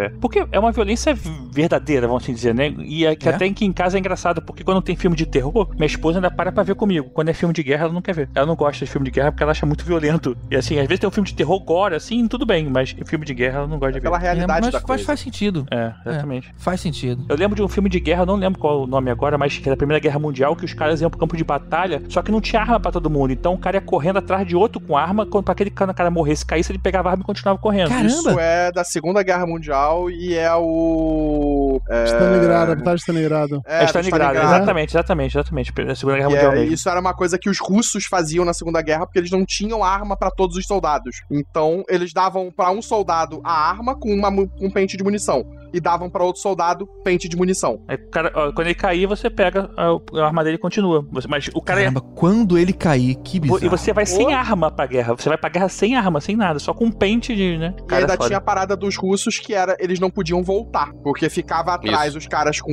metralhadora, se eles voltassem eles eram mortos. Então eles tinham que ir pra frente. É, True story. Por isso os russos chegaram primeiro em Berlim.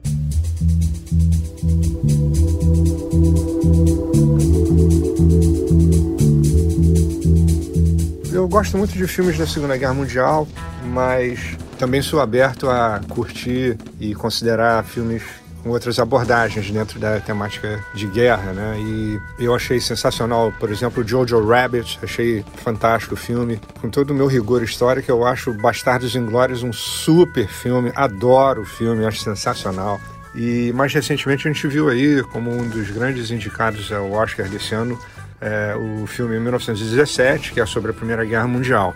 A Primeira Guerra Mundial é um, um conflito complexo, né, complicado de entender, aquela doideira lá daqueles países da Europa Central brigando entre si, o caramba, você não sabe direito quem é quem, quem não é, aquela luta nas trincheiras insana. E muitos filmes bons foram feitos a respeito da Primeira Guerra Mundial, como é o caso de Sem Novidades no Front, que quando chegou na Alemanha em 1930 ele foi perseguido pela censura do regime nazista. O Goebbels mesmo falou que aquele filme era antipatriótico, não sei o quê.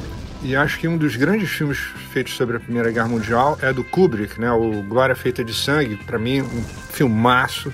Mas 1917 eu, eu fui ver com muita expectativa e às vezes você vai com uma certa expectativa e o filme não corresponde, mas nesse caso correspondeu. Eu achei o filme muito bacana, um espetáculo de telão mesmo. Eu acho legal assistir cinema na sua verdadeira forma, né? Que é na tela de cinema, né? E esse filme tem todos os, os atributos, assim como foi Dunkirk, que também, né, com aquela coisa do 3D, o caramba. Eu acho o filme sensacional, assim, de, de ver na telona.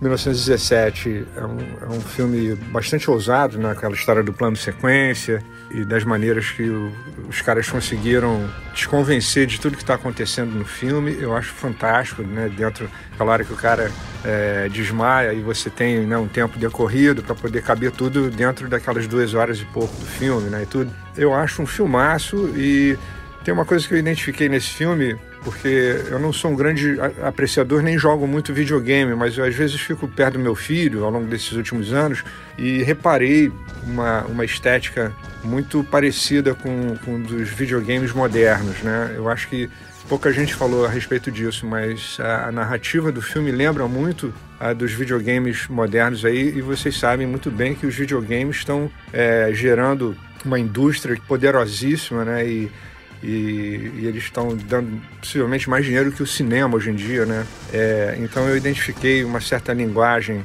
dos videogames modernos no filme 1917.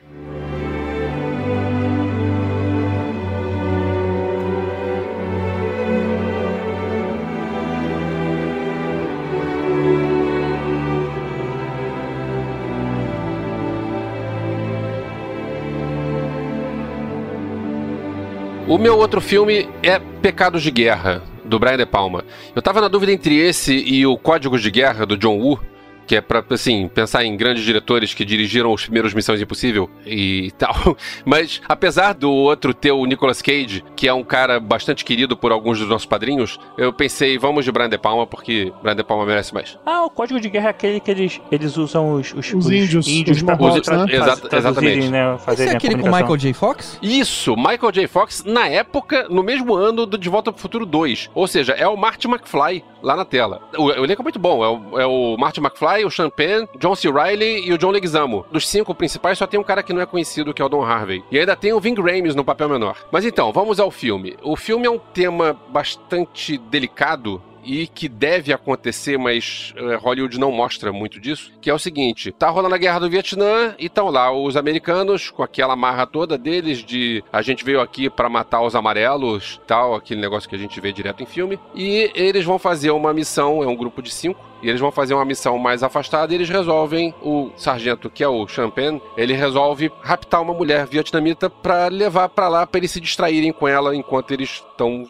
de bobeira, né? Pra estuprar, todos eles estuprarem a, a mulher. E o personagem do Michael J. Fox é o cara que fica incomodado com isso e ele briga com o próprio pelotão por causa disso e é um estresse enorme entre eles todos e é um estresse enorme filmado pelo Brian De Palma. Esse não é um dos grandes filmes do Brian De Palma, tá? Ele já fez coisa melhor do que isso, mas a câmera do cara é sempre legal de ver. Tem uma cena logo no início do filme que o, o Michael J. Fox tá preso num buraco porque eles têm uns túneis onde os vietnamitas andavam escondidos e ele fica preso metade do, do corpo dentro do túnel, metade pra fora e você vê o vietnamita com uma faca indo pra, na direção dele, ele gritando socorro, ele não tá vendo o É, vietnamita eu chegando. Cara, a disso. cena é uma tensão foda. enorme. Vocês viram esse filme? Sim. Eu vi. Sim. É mais um daqueles que eu vi, gostei muito, mas eu não lembro absolutamente nada, cara. Tá na hora de ver de novo. Eu gosto desse filme, mas eu acho, assim, no- no conceito muito próximo ao Platum mais legal que esse. Mas eu gosto pra caralho desse filme também. Tá, talvez Platum seja melhor do que esse, mas eu prefiro o Brian De Palma do que o Oliver Stone, então eu vou escolher o filme do, do Brian De Palma. Tá bom, pau no seu cu, ninguém lhe perguntou nada. Ficou todo doído. E aí? Foi só É, minha opinião, cara. E aí? É. É porque, na real, assim, nessa época a gente teve muitos filmes sobre a Guerra do Vietnã. Talvez, Tinha não sei muito se foi filme, Ah, tinha muito o filme tema de que mais rendeu filmes de guerra americano, não sei se foi Ah, ou sim. não. Foram muitos filmes de guerra sobre o Vietnã. E na maior parte dele a gente tinha essa figura do soldado escroto que fazia parada escroto, que ficava louco por causa da guerra. E a- era algo que a gente não necessariamente via no filme de Segunda Guerra Mundial. No filme de Segunda Guerra Mundial, os soldados eles eram É heróicos. verdade, é Mas Guerra do verdade. Vietnã, não. Guerra do Vietnã, a gente tinha sempre um que era bonzinho e era pervertido, e o resto Sem- era... Sempre tem um maluco, né? A Segunda Sempre Guerra tem Mundial um... é tipo como uma glória, né? Assim, eles queriam, caralho, a gente lutou e ganhou. A, a Guerra do Vietnã foi muito controversa dentro do próprio Estados Unidos. Tinha a galera que era contra, tinha a galera que era a Uhum. favor. Então, assim, vamos mostrar a merda que foi a gente participar dessa porra, sabe? Tipo, eles mesmo queriam destruir a visão, né, da guerra. Totalmente. O que eu digo é que isso virou meio que um formato pra filme de Guerra do Vietnã. A gente Ah, não tem tá. nenhum filme de Guerra do Vietnã em que não tem esse, esse tipo de figura, entendeu? Que tem um soldado que foi maluco na guerra e que é escroto e que mostra essa parte das mazelas, assim. Principalmente porque na guerra do Vietnã, você tem que par- praticamente a população não apoia a guerra. né? Os Estados Unidos perdem a guerra. É uma, é uma guerra que os Estados Unidos perdeu. Então, meio que o governo e os militares voltam em desgraça. O Dr. Manhattan discorda disso, mas tudo bem.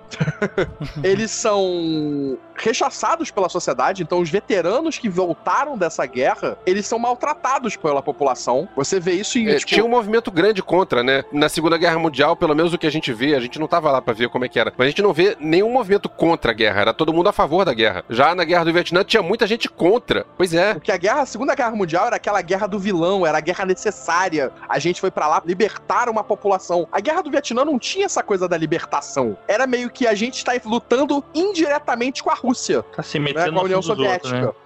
A gente tá indiretamente lutando com a União Soviética num território neutro, em que a gente, tipo, é aquela guerra fria. T- Tamo lutando. Mas pra não dizer que a gente tá lutando, vamos lutar aqui no Vietnã. Vamos dar uma desculpa. E como a gente cresceu vendo filmes de, de heróis aí nos anos 80, esses heróis, sejam policiais fodões, é, sei lá, combatentes ou qualquer coisa do Rambo. tipo. É, o, o Rambo é mais obvião mesmo, mas todo mundo tinha um background fodão no Vietnã, né? Então é, a gente foi massificado com essa história de que o Vietnã f- era uma merda de guerra, mas sempre tinha um grupo de elites muito fodão. E aí o protagonista do filme que a gente estivesse vendo era um dos caras ali que era um dos poucos fodões aí da guerra. A gente cresceu com essa imagem. É, mas é, voltando pro filme, até porque eu vou falar mais de Guerra da Vietnã quando eu for falar do meu filme, É, voltando do filme, pra esse filme Não, eu vou falar de, de Guerra do Vietnã quando falar do meu filme. É, então vamos todos falar sobre Guerra do Vietnã. Vamos mudar o assunto do podcast para sobre guerras do Vietnã. É, Eu tentei, cara, vocês não deixaram. É, eu não me lembro como esse filme acaba, na, na, na verdade. É, Eu Então- lembro como o Platum acaba, que é aquela cena marcante lá do William Defoe morrendo e tal. Então, eu tava Pois é. nessa dúvida, como é que esse filme acaba? Então vamos lá. O- agora, spoiler do fim do filme. O Michael J. Fox, quando eles voltam, porque acaba que a menina, depois de estuprada, ela é morta pelos outros quatro. E o- quando eles voltam. Né, pra, pro meio da outra galera, o Michael J. Fox vai procurar os superiores pra tentar durar. E dois superiores, um deles é o Vin Grimes, que fala I'm gonna be medieval. Não, não, não, esse é outro filme. É, dois dos, super- dos superiores falam: Cara, não entra nessa. Você tá certo, eles estão errados, mas não entra nessa porque você vai se dar mal. Porque depois eles vão dar um jeito de se vingar e tal, e não, não vai ser legal. Mas ele insiste com isso. Tem uma cena muito legal no fim que tentam matar ele com uma granada. E a cena é um plano sequência muito bem filmado e tal. E aí no fim, a última cena, é, quer dizer, a penúltima cena, são eles sendo julgados e condenados. Os, os outros quatro sendo julgados e condenados. Inclusive o John Leguizamo, que era o cara que tava meio tipo, ah, eu não, eu tô meio aqui, meio ali e tal, também foi condenado. E aí no fim mostra, porque a primeira cena do filme é o Michael J. Fox num trem vendo uma, uma oriental. E aí volta pro início do filme, ele vê a oriental e ele fala com ela no, no trem, devo te lembrar alguém, né? E aí é só isso. Mas no fim do filme acaba com ele voltando e o- os quatro presos. Então, no final, o herói se dá bem na, na história. No final, o herói está. É o Michael J. Fox, cara. Ele não. É, é. Ele jamais é, poderia ser É o vilão Marty. McFly. O Marty McFly não ia se dar mal. Ele voltou no tempo, pegou. É. Filme bonitinho de guerra, porque todo mundo se dá bem no final. Essa época, mas ela- assim- acho que é- foi aquilo. Ela permeou exatamente essa coisa do- dos horrores da guerra, do Vietnã, da- do público contra. Então, todos os filmes dessa época, eles sempre ilustravam que, tipo, o- os americanos, pelo menos parte do exército como vilão, né? Que os americanos estavam lá numa, numa guerra que não era justificada, né, Transformaram eles em vilões. Você sabe que agora que o Elvis contou o final do filme, que eu lembrei porque eu gosto mais de Platum. Porque no final de Platum, o bonzinho se fode. Porque a gente tem um filme, no Platum o filme inteiro, o William Dafoe, ele é o sargento bonzinho, e tem um outro cara lá, acho que é o Tom Berenger, que é o sargento do mal. Tom Berger. É, e no final, o William Defoe, ele morre. Tipo assim, ele foi bonzinho o tempo inteiro e ele morre pra demonstrar que é o filho da puta que sobrevive, o filho da puta que fez toda a sacanagem e é ele que vai sair daí pra seguir com essa história. Eu acho que é por isso que eu gostei mais. Enquanto A que morte o... do William Dafoe nesse filme é, é icônica, é um marco. Ah, excepcional. Pois é. Mas os dois filmes, eles têm muito em comum isso, de mostrar esse lado sujo da Guerra do Vietnã, e eles são muito bons mesmo, assim. É. Calhou que como a Guerra do Vietnã aconteceu bem naquela período 70 ou 80, toda uma geração de, de cineastas transformou isso em filmes nos anos 80 a- até, acabar os anos, até chegar nos anos 90, né? Então, a gente tem muito conteúdo sobre isso. Isso. Ninguém escolheu Forrest Gump, né, pra contar a história da Guerra do Vietnã. Não. Não podia, podia que escolher uma guerra só, que o GG não deixava pegar mais de uma. Ele vai mais de uma, né? Eu quero falar sobre. Não pode, você já escolheu essa guerra uma vez, não pode. Então vamos seguir.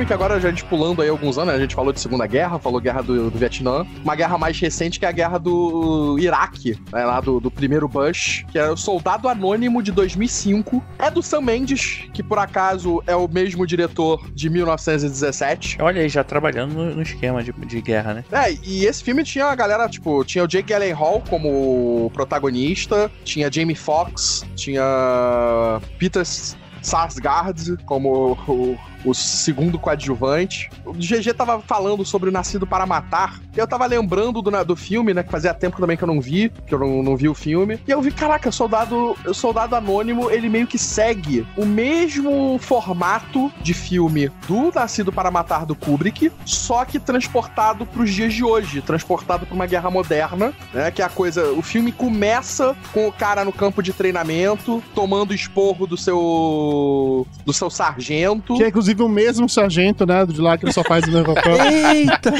Não pode ser. Não, não é, não é, não é. Ah, tá. não. Seria legal se fosse, mas não é. Finge que é.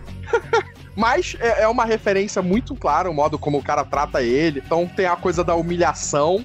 E aí você tem o personagem do Jake Gyllenhaal, que é um cara que acabou de sair do colégio, Aí, tipo, ele não sabia o que fazer da vida, ele buscava a faculdade, só que ele tinha um pai que era militar. O pai morre, a mãe não sabe como viver, a irmã é, tá numa instituição mental, e ele acaba, tipo, não tendo condições de ir pra uma faculdade e acaba se alistando no exército. Olha aí, mas olha o que acontece, a questão. Se o cara tivesse hoje no Brasil, numa situação dessa, ele podia buscar a Lura. Aê! Olha só, tá vendo? Podia ter evitado todo esse problema. Ele pode fazer de casa, ele não precisava nem ir pro Iraque, sabe? E são mais de mil opções de curso. Tem opção Não. pra caramba. É, tudo bem que ele ia ter um pouco de dificuldade de fazer isso com a internet daquela época, né? Que ia ser por modem, 14400. tipo,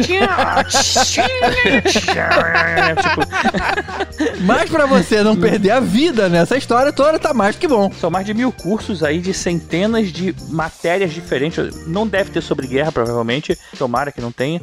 É, Mas tem outras coisas que, por exemplo, informática, que não precisa depois você sair de casa e ir pra guerra pra poder você fazer sua graninha lá no final do mês. E se você for em alura.com.br barra promoção, promocal, barra podcastinadores, você ainda leva 100 reais de desconto. Ah, peraí, 100 reais quer dizer que não ganha real nenhum de desconto? 100 reais? Isso, Tibério, isso. É, é também isso deve, aí. deve existir algum curso de aprender a escrever. Também. Interpretação de texto, essas coisas assim. Pois o é. dia que a Lura tiver curso de comédia, aí a gente paga um pro Porra. Tibério. Eu vou fazer um curso, eu vou, eu vou fazer um curso e vou botar lá na Lura. Quer ver só? Nossa, um morco. a- Aprenda a fazer piadas com o Tibério, meu Deus do céu. Vai ser o, o curso menos vendido da história. Ah. Obrigado pelo, pelo apoio, cara. Agora que passou o momento de jabá, posso fazer uma pergunta sobre o filme? Porque, na verdade, eu não sei se é ou não é, daí vem o meu ponto. Eu sei que tem, tipo, umas duas ou três continuações do Soldado Anônimo. É seguindo a mesma história ou não? É, tipo, contando a mesma história com outro Soldado Anônimo que começou? Ou é só alguém querendo ganhar mais dinheiro em cima dessa parada? Que na hora que eu digitei Soldado Anônimo no Google, me apareceu aqui o 2, o 3, o Cerco, não sei o que lá. Então, parece que virou, tipo, uma série. Caramba, é verdade. Tem o 2 e o 3 aqui. Sim, mas eles não foram pro cinema, eles foram direto pra televisão, No né? DVD. Vocês já assistiram esses dois, também o 2 e o 3? Porque eu nunca vi, na real. E Tá. deixa Não, eu mas- ver se, se tem os mesmos personagens. A princípio também não são os mesmos personagens. Então só usaram o nome do filme, Só foda usaram, é. Eu não tenho certeza, mas eu acho que ele é baseado em um livro, em um romance. Deixa eu ver. É, na verdade, o primeiro filme é baseado nas memórias, num, num livro de memórias do personagem principal, Anthony Swartford, que é o Que é o Jake, Gyllen- Jake Gyllenhaal. Jake Gyllenhaal. Então é Aham. um filme que é baseado nas no, no livro de memórias desse cara. É, e faz sentido, né? Vir como outro time, porque senão eles não seriam mais anônimos. Alguma galera já seria conhecido, né? Os soldados conhecidos, né? Deixa entrar outras pessoas aí. Nossa senhora. Só O piora. filme ele se passa em 1989, né? Ali no iniciozinho, pré-Guerra do Golfo, quando o Iraque vai invadir o Kuwait. O filme, na verdade, ele tem essa coisa do, do treinamento, né? Que nem no Nascido para Matar, você mostra ali boa parte do treinamento. Acaba ele sendo selecionado. Ele é aquele soldado que não tá muito interessado nas coisas. Ele, ele percebe logo de cara quando um dos textos de abertura do filme é ele percebendo, droga, eu cometi um erro vindo pra cá. Cara, que tá falando de comparação com Nascido pra Matar? Olha essa foto que eu acabei de postar no. Exatamente. cara, que cópia mais descarada, cara. Mas é que esses caras são assim, até hoje. Esses sargentos são assim, né? Então, tipo, é, é bizarro. Mas o filme tem esse paralelo com Nascido pra Matar muito forte. Você tem até momentos que, que o personagem principal do Jake Gyllenhaal cogita suicídio no filme. É uma história que você tem momentos engraçados, você tem momentos de drama bem pesado, né? Que ele vai pra lá achando que vai conseguir ter uma vida, e aí ele acaba sendo jogado dentro de um esquema de qual ele tem que é, favorecer a morte, ele tem que. Ele é treinado pra matar, ele acaba entrando pro grupamento de snipers, né? Que são aquele. É o grupamento mais impessoal de todos os soldados, né? Porque, tipo, você não vê a pessoa praticamente que você tá matando, você mata a. Uhum. tá muito longe ele vai seguindo o, o treinamento. Você tem também uma cena de morte durante o treinamento, né? Que é tratada meio que até bastante levianamente. É uma coisa tipo. Ah, aconteceu, foda-se. Morre um soldado durante o treinamento da- do militar, né? É, você tem uma cena que é, os caras estão fazendo aquela coisa de andar por debaixo de arame farpado, ra- rastejando, Uhum. que é coisa do treinamento. E tem um cara com munição de verdade atirando por cima pra manter eles ali. Só que aí um dos soldados se assusta, fica entra em pânico, fala não consigo, não consigo, não consigo, não consigo, não consigo. Ele se levanta e acaba tomando, sendo alvejado. Ele cai morto sobre o arame farpado, enquanto todos os outros soldados estão ali agachados vendo isso. Aí o personagem do sargento, que não é esse, já, já mudou o sargento, que é o do treinamento dos snipers, que é o Jamie Foxx, ele começa a dar um esporro no cara morto, do tipo: Você é idiota, quem mandou você se levantar? Se você tivesse seguido meu comando, você tava vivo agora. Caceta, né? A morte é tratada de uma forma bem leviana, bem tipo, não é importante. E aí a segunda parte do filme é quando eles são convocados pra guerra, finalmente. né? Eles ficam naquela coisa de queremos lutar, a gente treinou pra isso. E aí acontece a guerra do Golfo, eles vão pra lá. Na operação ainda como é, não era a Tempestade do Deserto, era primeiro o Escudo do Deserto, era o Desert Shield. Era tempestade em copo d'água. Ah, quase isso. isso é o que eles fazem depois, né? Quando dizem que tem armas de destruição em massa. Essa é na Segunda Isso, Guerra do isso. Iraque. E aí, tipo, eles passam quase um ano no deserto sem fazer nada, sem ter o que fazer. É tipo, repetição de treinamento diário, debaixo do sol do deserto, sem ter um conflito, sem ver um inimigo, apenas fazendo aquilo tudo enquanto aumenta a quantidade de tropas. Tipo, eles começam com 5 mil tropas, eles são o primeiro pelotão aí pra lá. Então eles ficam mais de um ano até ter o primeiro conflito. E mesmo assim, o conflito começa e eles estão muito longe desse conflito. Porque o conflito, praticamente, não sei se vocês lembram da guerra do Iraque, era só bombardeio. Então, cara, aí eu- eu tá, tá nesse ponto. Eu até discordo porque a guerra do Iraque foi interessante que, na verdade, foi uma guerra televisionada, né? Ela, ela foi um, um evento é, da mídia, né? Você, foi aquela. Eles começavam a usar aquela transmissão via rádio, né? De imagem. Então isso foi uma popularização desse tipo de transmissão. E, cara, assim, eu lembro porque nessa época eu tinha, é, sei lá, entre 10 e alguma 15 anos, sei lá, não sei quanto tempo durou a guerra, não lembro muito detalhe. Mas assim, a gente tinha muita informação, coisa que a gente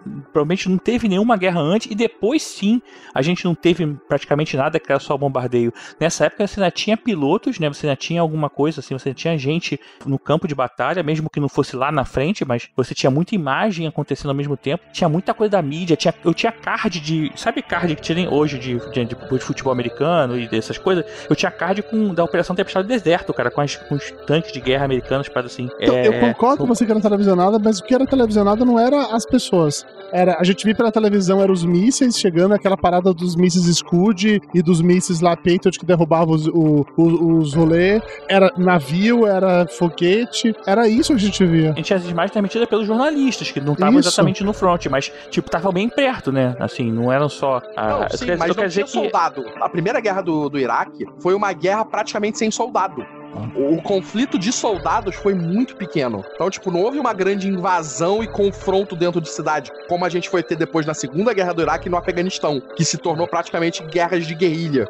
Isso passa a ter no Iraque pós a guerra, depois que os Estados Unidos entram, passa a ter o conflito da criação dos, dos guerrilheiros dentro do Iraque, que começam a ter os ataques, aí, atentados, mas no primeiro confronto, nesse momento da invasão do Kuwait e do- da tomada, da derrubada da estátua do, Saddam Hussein. do Saddam Hussein, não teve conflito tipo de soldado, de chão. Então, esses soldados que foram pra lá nesse começo, eles não viram guerra. E isso é bem tratado no filme, da maneira que esses soldados passam mais de um ano no meio do deserto, tipo, que foram. Eles estão ali altamente ansiosos, meio que já pirando. O personagem principal do Jake Gyllenhaal, ele perde a mulher, porque ele tá lá um ano e porrada sem fazer nada, e a mulher tá lá vivendo a vida dela e ela, tipo, abandona ele. Foda-se. Ele tá sofrendo toda a pressão e não tá fazendo nada. Ele tá ali sem motivo, sem o precisar estar ali. Você tem um momento ali no final do filme que aí mostra bem isso, que é tipo, eles são chamados pra primeira missão pra eliminar um alvo com um sniper.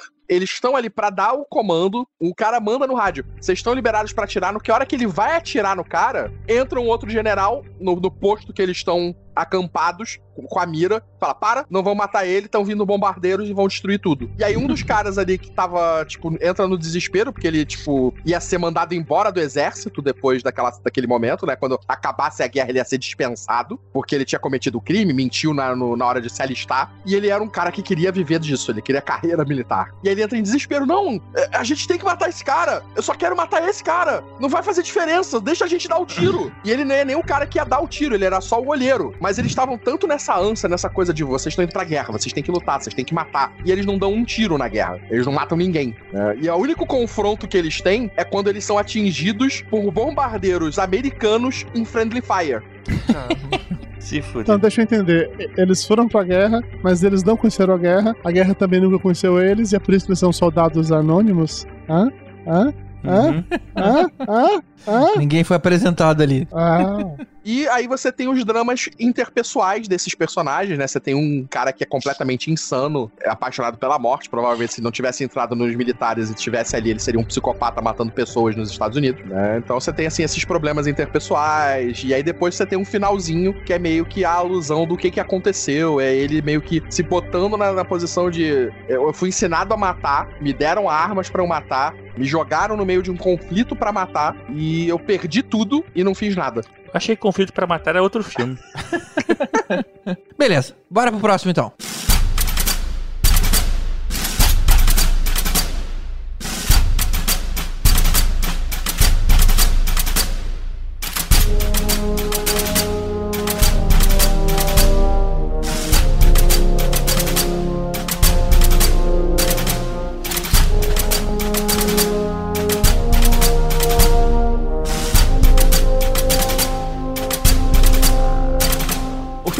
Agora, eu vou voltar um pouquinho no tempo, voltar pra Guerra do Vietnã, afinal a gente tem que escolher guerras diferentes, de acordo com a nossa regra. Exatamente. O nome do filme é Fomos Heróis e ele é interpretado pelo Mel Gibson como papel principal no papel do Tenente Coronel Homeworth. Ele é um dos heróis. Não, ele foi herói. Ele foi.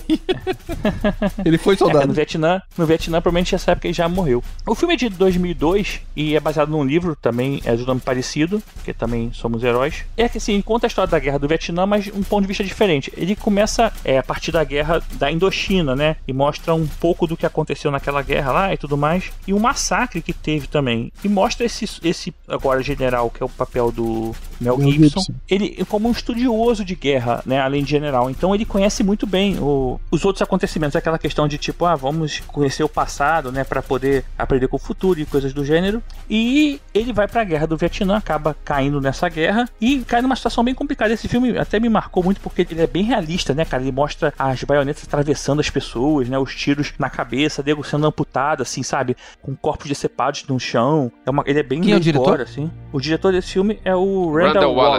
Wallace. Ele fez outros filmes como, por exemplo, Braveheart, que é pouco famoso. Pearl Harbor. Rote- roteirizou. Roteirizou. É, roteirizou, desculpa. É, roteirizou o, o, o Braveheart, o Pearl Harbor também, o Homem da Máscara de Ferro, que é o do DiCaprio, Esse ele também É. dirigiu. ele dirigiu e escreveu. É, assim, ele é famosinho, né, nesse sentido, né? Esse filme ele é interessante porque tem essa questão da visão da guerra pelo lado do americano, mas ele também mostra um pouco da visão da guerra pelo lado dos Vietcongs, porque ele também, ao mesmo tempo que ele mostra o general é, americano, que é esse personagem, ele mostra também o general Vietcong, que também, por acaso, é um estudioso de guerra.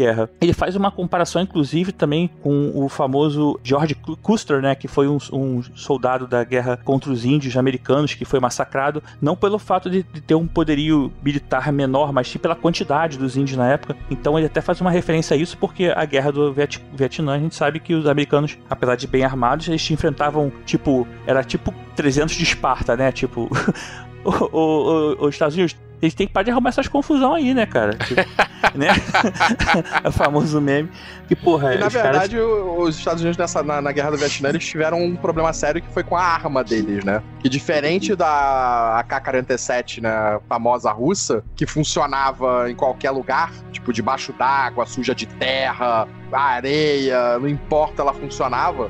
A, a arma na época, acho que era a R-15, o rifle deles, qualquer coisinha o rifle parava de funcionar. Se molhasse, parava de funcionar. Se sujasse, parava de funcionar. Então eles ainda tiveram alguns problemas técnicos militares Você vai pra um, lugar totalmente pantanoso, né? Não vai dar certo, né? Uma parada que eu gosto muito desse filme é que, mais uma vez, é quando essa parada de como tudo do, do Vietnã foi dando errado, é que toda a história do filme é que os caras eles estão indo, é tipo a cavalaria aérea, helicópteros, tá aquela parada toda. O Mel Gibson ele lidera uma tropa enorme. Eles têm uma missão específica que é, sei lá, tomar um morro, tomar um terreno, esses terrenos aleatórios. Sei lá, e eles pousam num lugar que, segundo a inteligência que eles tinham, era apenas um vale que eles iam parar ali e eles conseguiriam fazer todo o desembarque numa boa. Só que esse local, local que eles param é, assim. tipo, é do lado do morro lá, onde tá 300 mil soldados Vietcongs. E eles não faziam a menor ideia disso. Então, de hora para outra, eles se veem cercados por 300 mil soldados, sei lá quantos mil, mil soldados tinham. Eles eram um número muito menor, estavam numa planície, numa área, tipo, aberta, sem ter onde necessariamente se proteger. E eles têm que dar um jeito de sobreviver a isso tudo, sendo atacado incessantemente porque não conseguem mandar helicópteros pra resgatar eles de lá, porque, como é o nome, se o helicóptero chega, os caras atiram e começam a matar. Tem um grupo que eles tentam meio que formar um anel de defesa né, em torno do ponto para as pessoas não invadirem, os caras vão invadindo pontos. Cara, e, e aí o filme é non-stop, assim. É um filme de estratégia de guerra baseado nessa toda essa informação, né? E na verdade são 400 americanos contra 4 mil vietnamitas. E aí tem uma parada que é muito legal, e talvez por isso que aqui no Brasil o filme ficou com essa palavra de fomos heróis, é porque o Mel Gibson fala no filme, né? Que ele, para aquela parada de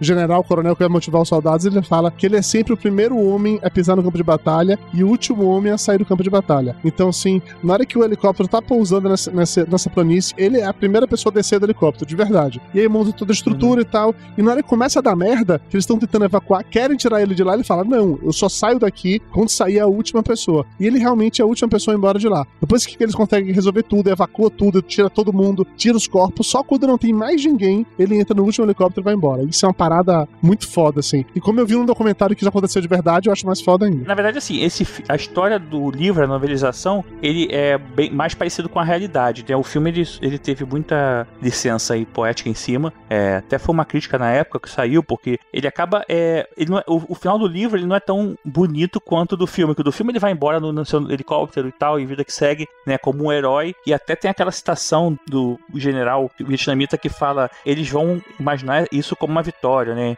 e vai se tornar uma guerra americana. É uma ideia daquela idealização que até a gente falou já que os americanos, até alguns hoje em dia nos Estados Unidos, acham que a guerra do Vietnã foi vencida por eles, sabe? Então, essa guerra existiu, mas ela não, nesse filme ela foi retratada com alguns fatos alterados para se tornar mais bonita na tela e tudo mais. Mas, cara, realmente deve ter sido uma coisa sinistra, porque tipo, foi quase um massacre, né? Se não perto disso. Fora que esse deve ter sido o último filme que a gente ainda podia gostar do Mel Gibson, né? Porque depois disso, ele se tornou a é, persona não grata, ninguém mais podia gostar ou fazer ele como herói. Imagina hoje em dia fazer um filme do Mel Gibson chamado Somos Heróis, eu sou um herói. Ninguém iria acreditar nessa parada, entendeu? Aproveitando nisso, o, o Bruno Mancini, que é um padrinho nosso, ele também mandou uma sugestão para esse episódio, que é de um filme que foi produzido pelo Mel Gibson, que é aquele Até o Último Homem. É, Não lembra? foi dirigido rap- por ele também? Foi dirigido, Foi dirigido por, também? pelo Mel Gibson também, sim. Então foi Ele dirigido. foi por indicado pro Oscar pra esse filme, se eu não me engano. Esse filme é bem foda. Sim. O filme é muito bom, muito O bom. rapaz tem que salvar, né? Ele, ele começa. Ele vai pra guerra, só que ele, ele não pode usar. Ele, ele tem uma religião dele, alguma coisa assim, não permite que ele use arma, então ele acaba indo pra guerra sem armas. Só que nesse caso ele não pega a arma que cai na frente dele, né? Ele é muito criticado co- por isso, porque, tipo, todo mundo pergunta: eu não quero estar do lado de alguém que tá desarmado. Então eu não quero que você vá comigo, então tenta forçar. E acaba que ele mostra que ele é muito mais útil é, sem a arma, porque ele vai lá pra salvar pessoas. E aí, quando ele salva o primeiro japonês, também fica aquele negócio: como assim você vai salvar? Eu vim aqui pra salvar pessoas, eu vim aqui pra salvar só americanos. O filme é muito bom, muito bom. Bem lembrado aí a ideia. Também do Mel Gibson. É pena que não tem Nicolas Cage pra poder fazer a dupla. Mas. Esses filmes que tentam pegar meio que esse drama da guerra e tentam humanizar pessoas, é, situações que são estranhas pra guerra, do tipo, o cara vai pra guerra, mas ele não vai matar ninguém, ele vai ser um cara que vai salvar todo mundo. Tipo, ele não tá ali pra escolher. O próprio drama que tá rolando hoje em dia aqui no Brasil, né? Que é a coisa hoje em dia do. do Drauzio Varela.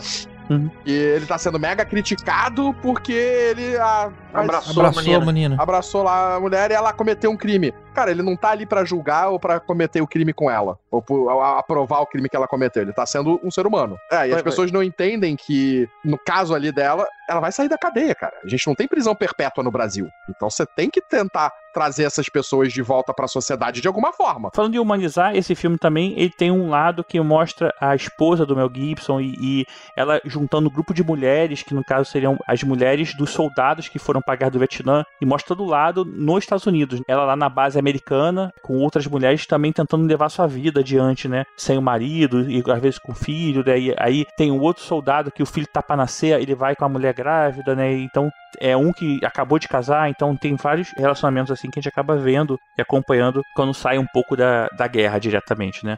Mas esse filme ele é bem violento, cara, assim, ele tem muito da guerra, apesar dessas ceninhas, ele, ele mostra bem, assim, e é legal, o GG vai gostar.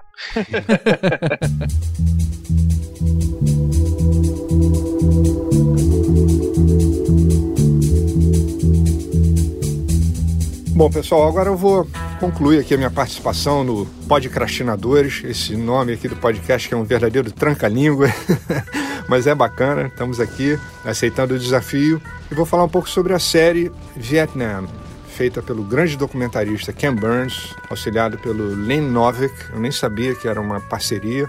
Ele fez séries sobre a Guerra da Secessão, sobre o jazz, sobre o beisebol. Ele fez uma outra uma série fantástica sobre a Segunda Guerra Mundial chamada The War, que é imperdível também. E a respeito das séries, né?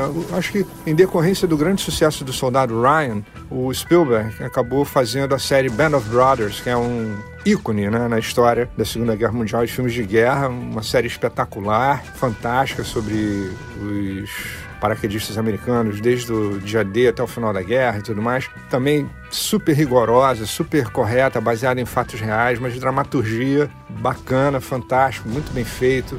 E depois isso era para HBO, para os canais a cabo. Depois a gente viu aí com o advento das, das plataformas né, de streaming, as séries foram ganhando espaço e temáticas e tudo mais. E, e aí a gente viu trabalhos muito, muito bem feitos sendo levados ao público, né? Como é o caso agora do, do Vietnã, né? Já faz alguns, acho que uns dois anos que saiu. A série é fantástica. Ela explica, tintim por tintim, o que foi essa insanidade da guerra do Vietnã. Eu me lembro que eu cresci nos anos 60 e 70 vendo na televisão toda hora sobre a guerra do Vietnã. Não, o pessoal está reunido em Paris para terminar com as hostilidades e não acabava nunca aquela guerra. O Nixon mandava bomba em tudo quanto é lado, as B-52 voando. Me lembro do Bruce Springsteen falando que, que ele também viu a guerra pela TV, os amigos dele indo para a guerra e muitos não voltaram, outros voltaram malucos. Enfim, aquela insanidade foi a guerra do Vietnã e a gente viu que foi uma coisa totalmente desproporcional e nunca se perdeu tanto dinheiro e tantas vidas, né, por conta de uma guerra estúpida como aquela. E isso está super bem retratado na série do Ken Burns. Né? Não podia ser diferente. Peter Coyote na narração, trilha sonora do Trent Reznor, né, do Nine Inch Nails. E é claro que a trilha sonora é parte fortíssima né, do trabalho. Fase de ouro da, da, música pop, do rock dos anos 60 e dos anos 70 estão ali é, como parte integrante né, da narrativa da, da, série. Então é realmente um primor, cara. Vietnã é fantástico, eu já assisti umas duas vezes. É sempre legal voltar lá e se surpreender com todos aqueles fatos todas aquelas verdades inconvenientes né, que a série apresenta. Né? Imperdível. Galera, foi uma satisfação estar aqui com vocês. Eu acho que a gente poderia falar horas e horas e horas sobre cada um desses filmes e muitos outros. Então, estou aqui à disposição. Qualquer coisa é só chamar. Valeu, abração.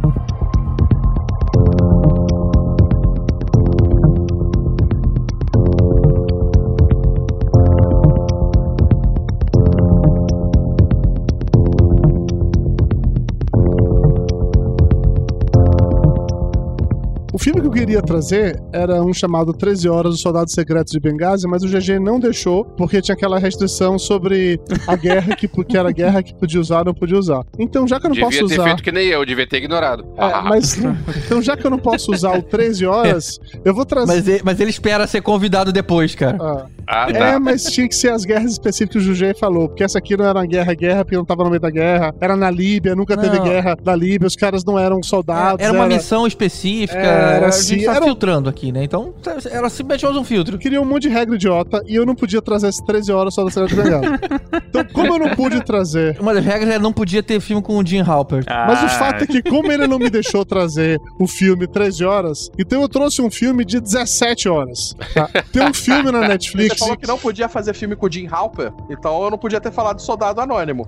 E também com ele? É com, É com o John Krasinski? E ele papel pode escolhendo pequeno. outro, então. Ah, tá vendo? Você não me Voltou, falou volta isso. lá, volta lá que a gente vai gravar. Pera aí que eu tô apagando aqui a sua, a sua participação. Vou deletar né, o teu A bloco. gente- Ah, Vai lá, Dudu. Que absurdo, que absurdo. É um documentário que tá na Netflix chamado A Guerra do Vietnã. É, apesar de ser um documentário, uma série documental em 10 episódios, somando 17 horas, ele se trata como um filme. Então, assim, é a Guerra do Vietnã ou filme. Só que ele é um filme que foi dividido em vários, vários episódios. O Ken Burns, ele é um cineasta, não sei se vocês conhecem o trabalho do cara ou não, mas ele tem várias séries muito fodas documentais. Tem um sobre a Guerra Civil Americana, tem um sobre a história do jazz, tem um sobre a Segunda Guerra Mundial, tem um sobre a Lei Seca. Essas últimas que eu falei da, da, da Segunda Guerra Mundial e da Lei Seca estão na Netflix, bem como a Guerra do Vietnã e são excepcionais. Recomendo demais que todo mundo assista. Mas você tá falando uns documentários aí. Então Sim. esse filme é um documentário? Todos esses que eu falei do Kim Burns são documentários. Ele é um cineasta documentarista. Ele só faz documentário. Então ele tem esse documentário sobre a Guerra Civil, que é uma série também, tipo E da Guerra aí, Civil. Burn. Tem uma do, do, do jazz, tem um da guerra, enfim.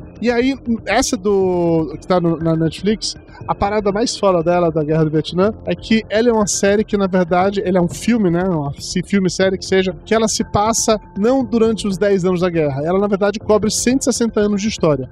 Então ela começa, o primeiro episódio fala sobre como a França dominava o Vietnã, como o Vietnã foi uma colônia francesa, de como a França fez toda a parada ali na Indochina, não sei o que e tal. Quando começou a acontecer a guerra de independência, de que maneira os franceses sofreram com isso, e é legal que rola tipo um eco. Você vê como os franceses enfrentaram aquilo, e você percebe exatamente aquilo que os americanos vão enfrentar anos depois. Então, assim, começa mostrando a origem daquela região do Vietnã. A partir daí, vai vendo como pós-Segunda Guerra Mundial os americanos foram entrando ali para tentar evitar o avanço do comunismo, não sei o quê. E aí a série ela vai acompanhando até o final realmente da Guerra do Vietnã, o final final de verdade, mesmo quando os americanos saíram e continua até os dias de hoje, que mostrando alguns ex-soldados que conseguiram voltar pro Vietnã anos depois para meio que se reconectar com o que eles passaram e tal, não sei o quê. Cara, o, fi- a- o negócio ele tem assim, são 80 pessoas foram entrevistadas, e é legal que não são só americanos, não. Tem americano, tem soldado, tem jornalista americano, mas tem também guerrilheiro Vietcong, tem cidadão que era do Vietnã do Sul, tem, tem, tem pessoas de todos os, os lados da parada, e o documentário ele tenta, e a meu ver ele consegue, não tomar partido. Então, assim, ele mostra as paradas absurdas que o governo americano fazia, mostra as paradas absurdas que os coronéis, os generais lá do Vietnã do Sul faziam, ao mesmo tempo que mostra como no Vietnã do Norte comunista os caras também estavam fazendo merda, como tudo isso estava impactando. Mas ele vai te mostrando isso ao mesmo tempo que ele vai relatando também o que está acontecendo nos Estados Unidos enquanto isso. Então a gente vê todo aquele movimento da sociedade americana dos anos 60, 70, quando a guerra começa, movimento hippie, movimento pelos direitos civis, um monte de coisa que vai sendo contada, permeando com essa história toda do Vietnã. São 17 horas. 17 horas. 17 horas de. É, é assim, é, é filme. quase um irlandês? É quase um irlandês. E é legal que você pode assistir também separadinho, tipo, tipo irlandês. Ken Burns ele demorou 10 anos pra fazer, pra fazer esse filme. Episódios de quanto tempo? Uma hora? Alguns episódios têm 1 hora e 50, outros episódios têm 1 hora e 20, e alguns episódios têm, sei lá, 50 minutos. Varia pra caralho, na real. Porque cada um. Não, não tem não, cara. Todos têm uma hora e quarenta, uma hora e vinte. Não tem um 50, não. Ah, é que, é que tem uns que tem duas horas, gente. É que tem uns que é grande, outros não são tão grandes assim. Cada um deles. A média é uma hora e Uma hora e vinte. A média é uma hora e vinte, já. Vamos, vamos, vamos ser sinceros em relação a isso, porque tem uns que são maiores que outros. Mas o. o... Então, não, cara, são todos com uma hora e vinte e cinco ou uma hora e quarenta e cinco. Não tem todos no Ah, é o menor que tem Tá respondido, 83. cara. Eu só queria Tá, saber se é, eram coisas curtinhas ou Não, longas. é grande, é Beleza. grande, é grande. Você prefere como, GG? Prefere longo ou curtinho? É. Se fosse, se fosse episódios curtos, iam ser 150 episódios, né? É, exatamente, porque teria É. que considerar as 17 horas de qualquer maneira. E cada episódio ele cobre um período específico de tempo. Então, o primeiro ele cobre todo esse pulo aí pra falar da- do início da Indochina. A partir daí vai pro governo do, do John Kennedy. Tem episódios que eles acabam cobrindo só, tipo, seis meses, um ano, porque muita coisa acontece naquele período. Já tem outros que são um pouco mais espaçados, que foi quando o movimento estava um pouco mais fraco, tem, sei lá, menos coisas rolando.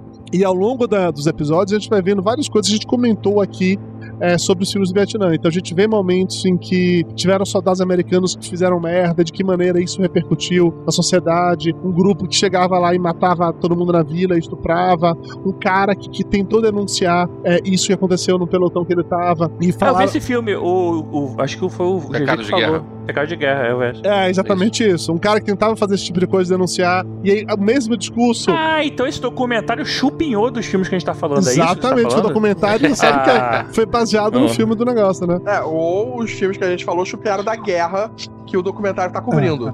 Ah, inclusive, esse Ah, lance ah, got É menos point. factível essa opção, mas pode ser também. Inclusive, o lance que o Elvis comentou lá do cara virar pra ele assim, bicho, não fala nada, esquece que eles podem tentar te matar, não sei o quê.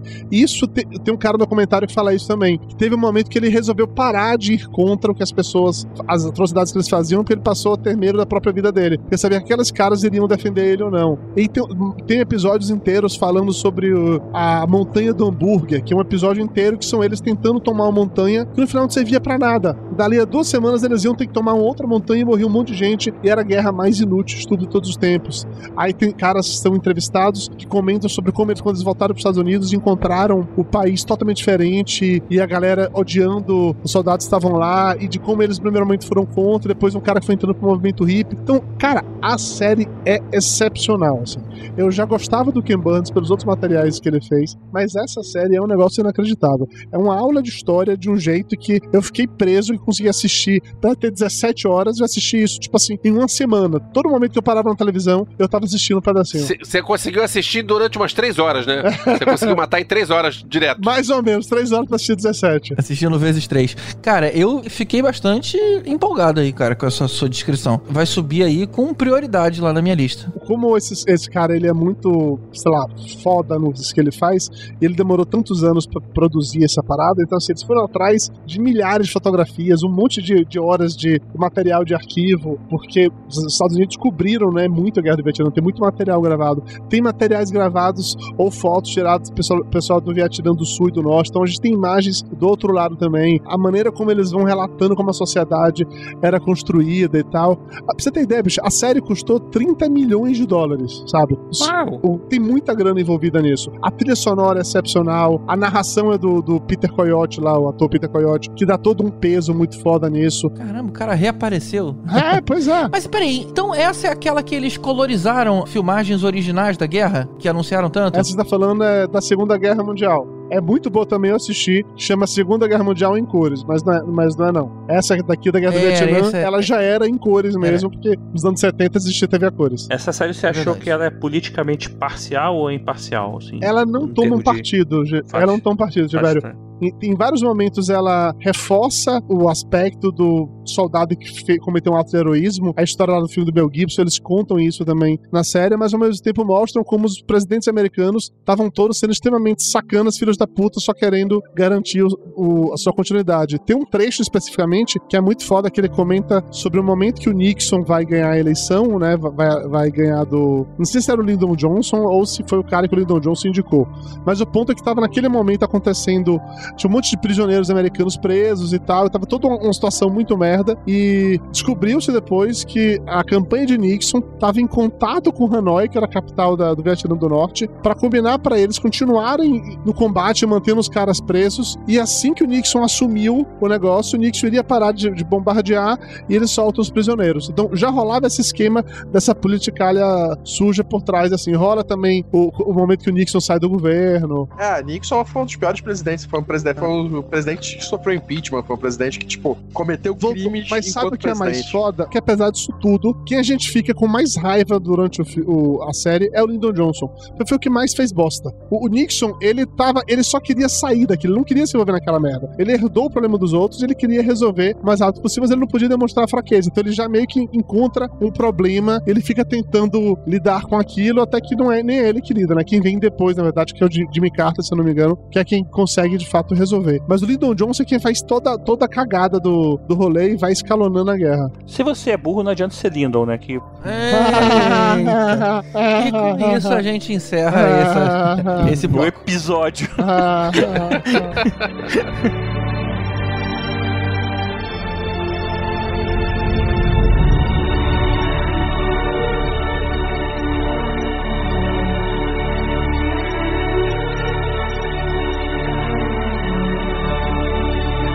E a gente fecha com o impressionante 1917 do Sam Mendes. Durante a Primeira Guerra, dois soldados bem jovens receberam a missão de atravessar o território inimigo para impedir um general britânico de cair numa armadilha dos alemães e assim poupar a vida de 1.600 soldados. Então a gente acompanha essa jornada aí, quase Senhor dos Anéis, que eles vão passando por perigo, vão conhecendo as pessoas e tudo mais. É um roteiro bem simples, né? É, Os moleques têm que ir do ponto A ao ponto B e levar uma mensagem. Mas foi a produção, foi a forma como esse filme foi feito que deixou todo mundo de queixo caído. Esse filme não tem uma coisa meio Resgate do Soldado Ryan também? Que Uhum. tem a história de que o irmão do, do cara tem outro lugar, ele tem que fazer isso pra, pra salvar o irmão. Não tem uma parada Tem, dessa tem. também? O irmão dele tá no pelotão que vai morrer na emboscada. E é por isso que ele resolve fazer tudo por causa do irmão dele. tá? Ele só manda próprio cara, né? É, ele vai porque ele é um soldado e tá recebendo ordem do general. Não, mas ele é o que tá realmente com vontade de ir, né? O outro ele vai porque não tem jeito, mas aquele tava realmente com vontade de ir. É porque, na verdade, a missão era, era meio bizarra. Era passar pelo meio do território inimigo sem eles saberem o que, que tá acontecendo ali do lado. Pegaram um garoto que tinha um irmão do outro lado, ou seja, tinha uma motivação muito maior do que, o, o- do que os outros que estavam simplesmente cumprindo ordem ali. Por isso que escolheram o cara. É, Na verdade, a história do filme não é nada demais, tá? A forma do filme é que é impressionante, porque pra quem não viu ou pra quem não sabe, pra quem não leu nada, é um plano sequência. Você tem os Dois. Tá, dois planos É, sequências. dois, né? Tem uma você aí tem, de você corte. tem o, o- dois soldados recebendo uma ordem para uma missão e a câmera acompanha até o fim do filme. Então é um troço que ah, tá, ok, a gente sabe que houve cortes, mas dane-se, porque aquilo é tudo muito bem filmado e muito bem feito. E eu tava vendo aquele filme, eu, eu já tinha ouvido falar que era plano sequência, mas eu não, não li muita coisa sobre o filme porque eu não, não gosto de ficar lendo sobre o que tá acontecendo e antes de ver o filme. E aí eu fui ver o filme e eu fiquei pensando, cara, onde tava esse câmera? Tipo, é, tem uma cena que tem uma cratera que tem água dentro e eles vão, eles entram na cratera, você vê a cratera, não tem nada lá dentro, aí você, eles vão dar uma volta na cratera e a câmera, a, a câmera passeia por cima da água. E onde estava essa grua que estava carregando essa, essa câmera? Cara, é, é impressionante como os caras filmaram isso. O lance é que o, o cenário ele teve que ser construído de forma contínua, cara, em tamanho real, porque esse seria o caminho por onde os garotos iam passar. Que facilitou um pouco, na verdade, a fato deles terem que construir o cenário todo. Eles conseguiram colocar posicionamento de grua, conseguiram colocar aonde a câmera ia ficar de uma maneira mais fácil do que se fosse uma locação. Mas a parte técnica desse filme, você pode até procurar, tem alguns vídeos que mostram como eles fizeram algumas das cenas. É absurdo. O Não, nível o de pro- trabalho, o nível de e o ensaio. planejamento, exatamente, de ensaio, não só dos garotos, cara, mas da câmera, de posicionamento. A gente pensa assim, ah, tá bom, porque você tem que ir passando, né, a câmera, o câmera tá andando a pé, de repente ele passa por um veículo e tudo mais. Isso é a parte óbvia. Mas, por exemplo, naquela cena onde é, é, o, o cara tá andando de noite, tem aqueles fogos, tem o, o brilho, né, da luz do- do- das explosões, do fogo, mas também tem uns fogos lá em cima. A câmera vai rodando, vai pegando ele em todos os ângulos e a equipe que tá filmando não pode aparecer nas sombras. Então tinha os momentos certos pra vir um brilho de trás, um brilho da frente. Isso era totalmente sincronizado. Um, um balé, né? Exatamente, era um balé, Tibério, falou bem. A gente chegou a falar de alguns filmes, momento jabá aqui, nosso próprio. Tem um episódio sobre planos sequências. A gente chegou a falar de alguns outros filmes com grandes planos sequências. Que era com Voltor, inclusive, também. É, é com a Lully também, se eu não me engano, né? Isso. Mas eu gostei muito desse filme também. Eu posso dizer assim que é um filme de guerra, mas é um filme de suspense também ao mesmo tempo, né? Porque você fica meio tenso. É isso mesmo. É, Você nunca sabe o que vai acontecer na sequência. Você tá vendo à medida que a história vai avançando, né? Aquela cena do início que a gente vê um dos moleques furando a mão, sabe? Com aquela parada toda nojenta, enfia um dedo, no- se corta feio no, no arame farpado, de repente enfia a mão dentro de um, de um corpo podre. Ge- Eu, pelo menos, achei que aquilo ali fosse ter uma consequência mais séria lá em, ao longo tempo do filme e acaba não vindo. Mas, mas eu fiquei o Por filme quê, inteiro. né? Por que, que não teve, GG? Porque ele morre. Pô, Não. Não, não. o que morre Esse é o que sobrevive. outro. ah, não, Esse esse, é o que que é o sobrevive. garoto. É, é o que É, mas o filme se passa, sei lá, em 3, 4 horas, 6 horas É, no máximo. é Não Mas sei lá, podia arder, podia dele, qualquer coisa. Ele morreu no dia seguinte. Mas eles me deixaram tenso com, com isso, sabe? Foi um detalhinho lá no início. A nossa sorte é que nenhum deles parou pra ir ao banheiro, porque senão a gente ia perder um bom tempo de filme. Porque você não sabe, mas o sobrenome deles era Bauer, entendeu? Eles deram origem a um grande agente da CPU famoso, Jack Bauer, que não tem no banheiro. Lembrando que um dos garotos era o reizinho lá do Tommen Baratheon, de Game of Thrones, e o outro era o garoto que era o filho do Viggo Mortensen lá no Capitão Fantástico. Você vê que o treinamento do Capitão Fantástico é bom, né? É, fantástico. Esse outro cara tá numa série muito fora também, chamada 112263, com o James Franco, mas a gente fala disso. É, é bem legal, de viagem no tempo, né? É, exatamente isso. Mas assim, ó, eu gostei pra caralho de 1917, mas eu vou te falar que teve um momento que eu me cansei da porra do plano de sequência que não acabava nunca, sabe? Eu entendi a proposta, falei, ok, cara, beleza, já achei, você é foda, foi muito legal, você é um artista excepcional, mas assim, tirando as cenas em que isso foi extremamente bem aproveitado, que foi aquele deslumbre, assim, teve momentos que eu apenas achei chato, sabe? Ah, eles descendo ali no meio das plantinhas, tem um laguinho ali, e tem as flores, e tem a vaquinha, e tem a casa. Começou a achar chato, sabe? Daqui a pouco é Que um não avião, ti- pá, chato. Cara, não teve momento onde você só andava. Não, aí é que tá. Nesses momentos é- eram. O eram tempo inteiro eram tinha legais. coisa acontecendo. Eles encontrando com pessoas. Pois é, e aí chega o lance e fica, e fica irreal. Ele pega daquela carona dentro do caminhão. Eu falei, caralho, agora esse caminhão vai ter que botar o cara dormindo pra acontecer alguma coisa, porque isso vai ter que demorar. Aí ele anda durante dois minutos, o caminhão atola e ele resolve ver a pé.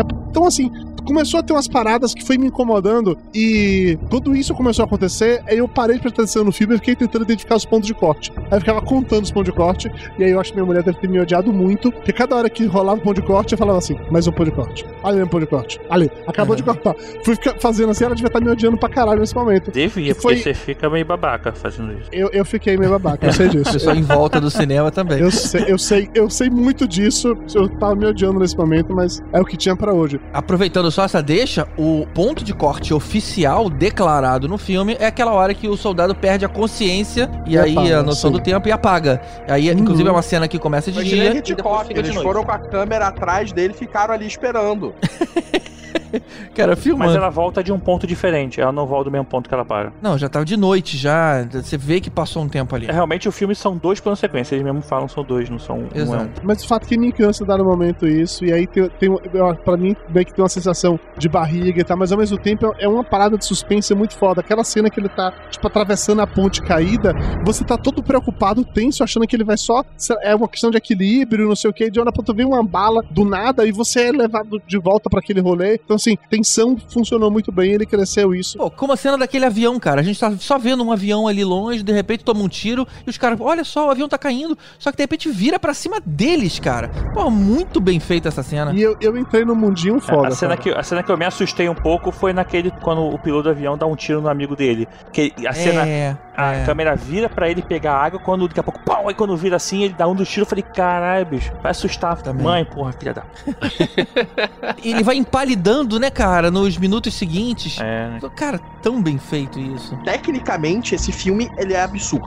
O, o nível de, nesse- de, de preparo pra fotografia. Eu vi entrevistas com o diretor de fotografia desse filme, o, o como ele tinha que iluminar as cenas, principalmente pros planos e sequências reais que tem no filme, né? Que não tem cortes falsos. Cara, a cena do prédio pegando fogo. Então, tipo, você não tinha um prédio de verdade pegando fogo ali, mas você tinha que iluminar tudo aquilo ali como se tivesse. Hum. né? Então, tipo, o, o- o como ele conseguiu fazer isso, o como ele cronometrou as luzes caindo, como ele cronometrou a movimentação de câmera, posicionamento dos atores, pra tudo funcionar perfeitamente dentro daquele momento, cara, isso é absurdo. É, é um nível de, de trabalho. É tipo o Edgar Wright com música Boa comparação. e ritmo no- de, de montagem. Tipo, pegando um que não tem montagem e outro que só tem é, montagem pra caralho. Tipo, você comparar os dois, você vê o nível de trabalho, de, de cuidados com detalhes, do que que tá aparecendo e de como você tá montando aquela cena, é, é muito foda. Esse filme, por acaso, foi inspirado numa, numa situação real, que é uma Operação Alberich, que aconteceu. Lógico que os personagens são totalmente fictícios, mas aconteceu uma situação similar a essa, que foi inspirado pra se fazer esse filme. Interessante É, você eu ter acho que a história, na verdade, de um garoto que conta a história do avô que fez isso, ou do bisavô, não lembro. Falando que o avô ou o bisavô contava isso pra ele, que ele tinha feito É, essa pô. missão. É porque tinha- essa missão poderia morrer aí, tipo, 1.500 homens, alguma coisa assim. Era uma uma perda potencial pro exército,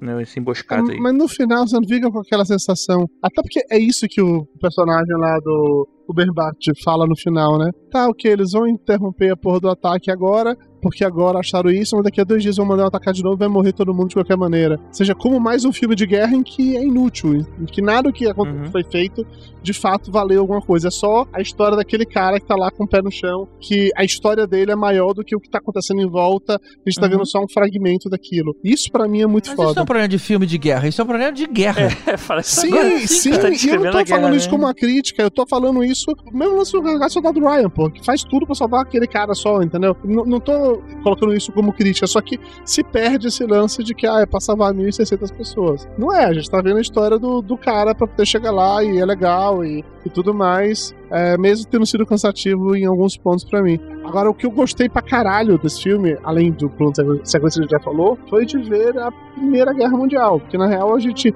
comentou que tem muito filme de, de Guerra É do verdade. Vietnã, a gente tem muito filme de Segunda Guerra Mundial, mas a Primeira Guerra Mundial tem pouquíssimas coisas. É Verdade. É verdade. Ainda mais essa mostrando guerra de trincheira, a gente tem quase nada. Quase nada. Pensando em Primeira Guerra Mundial, eu lembro de um outro que tá no Netflix chamado Jadotoville, mas que se passa na África, não é na, na Europa. Então, assim, é um tipo de guerra que a gente não tinha visto até então. E a maneira como eles retrataram isso, a guerra do.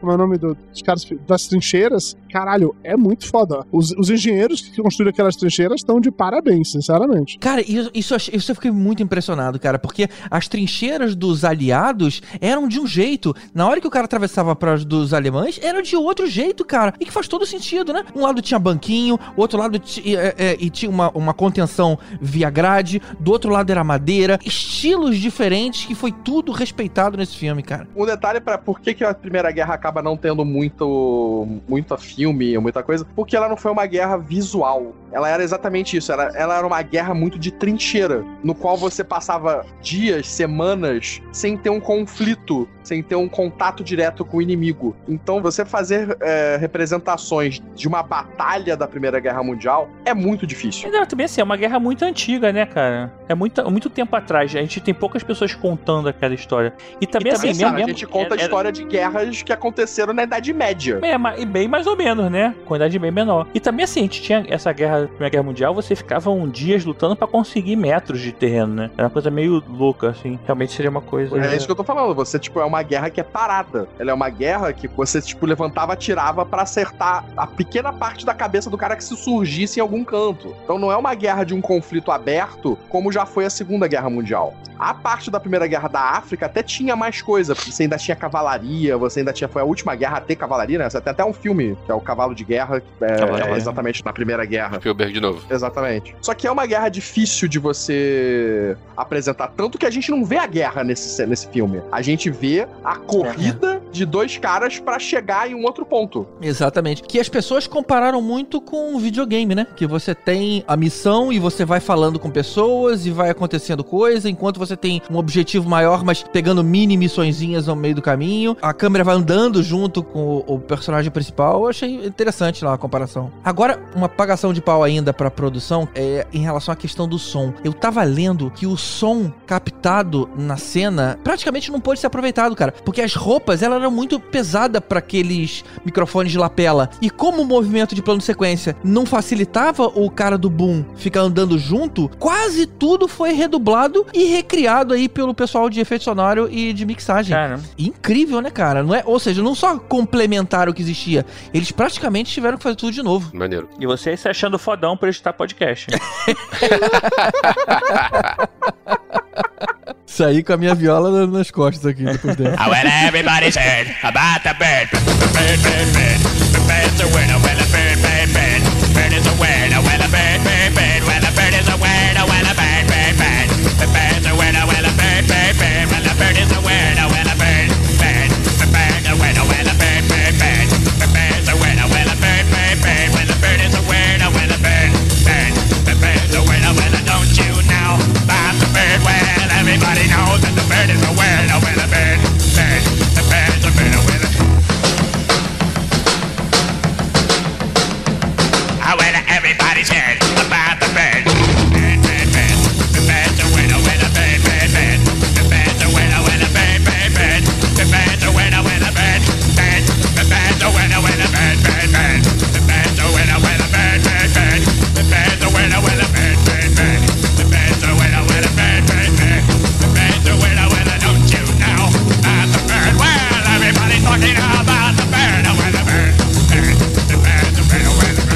Sevede.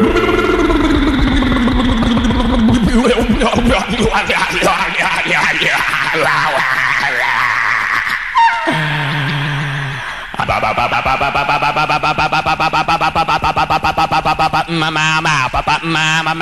mama, papa, mama, papa.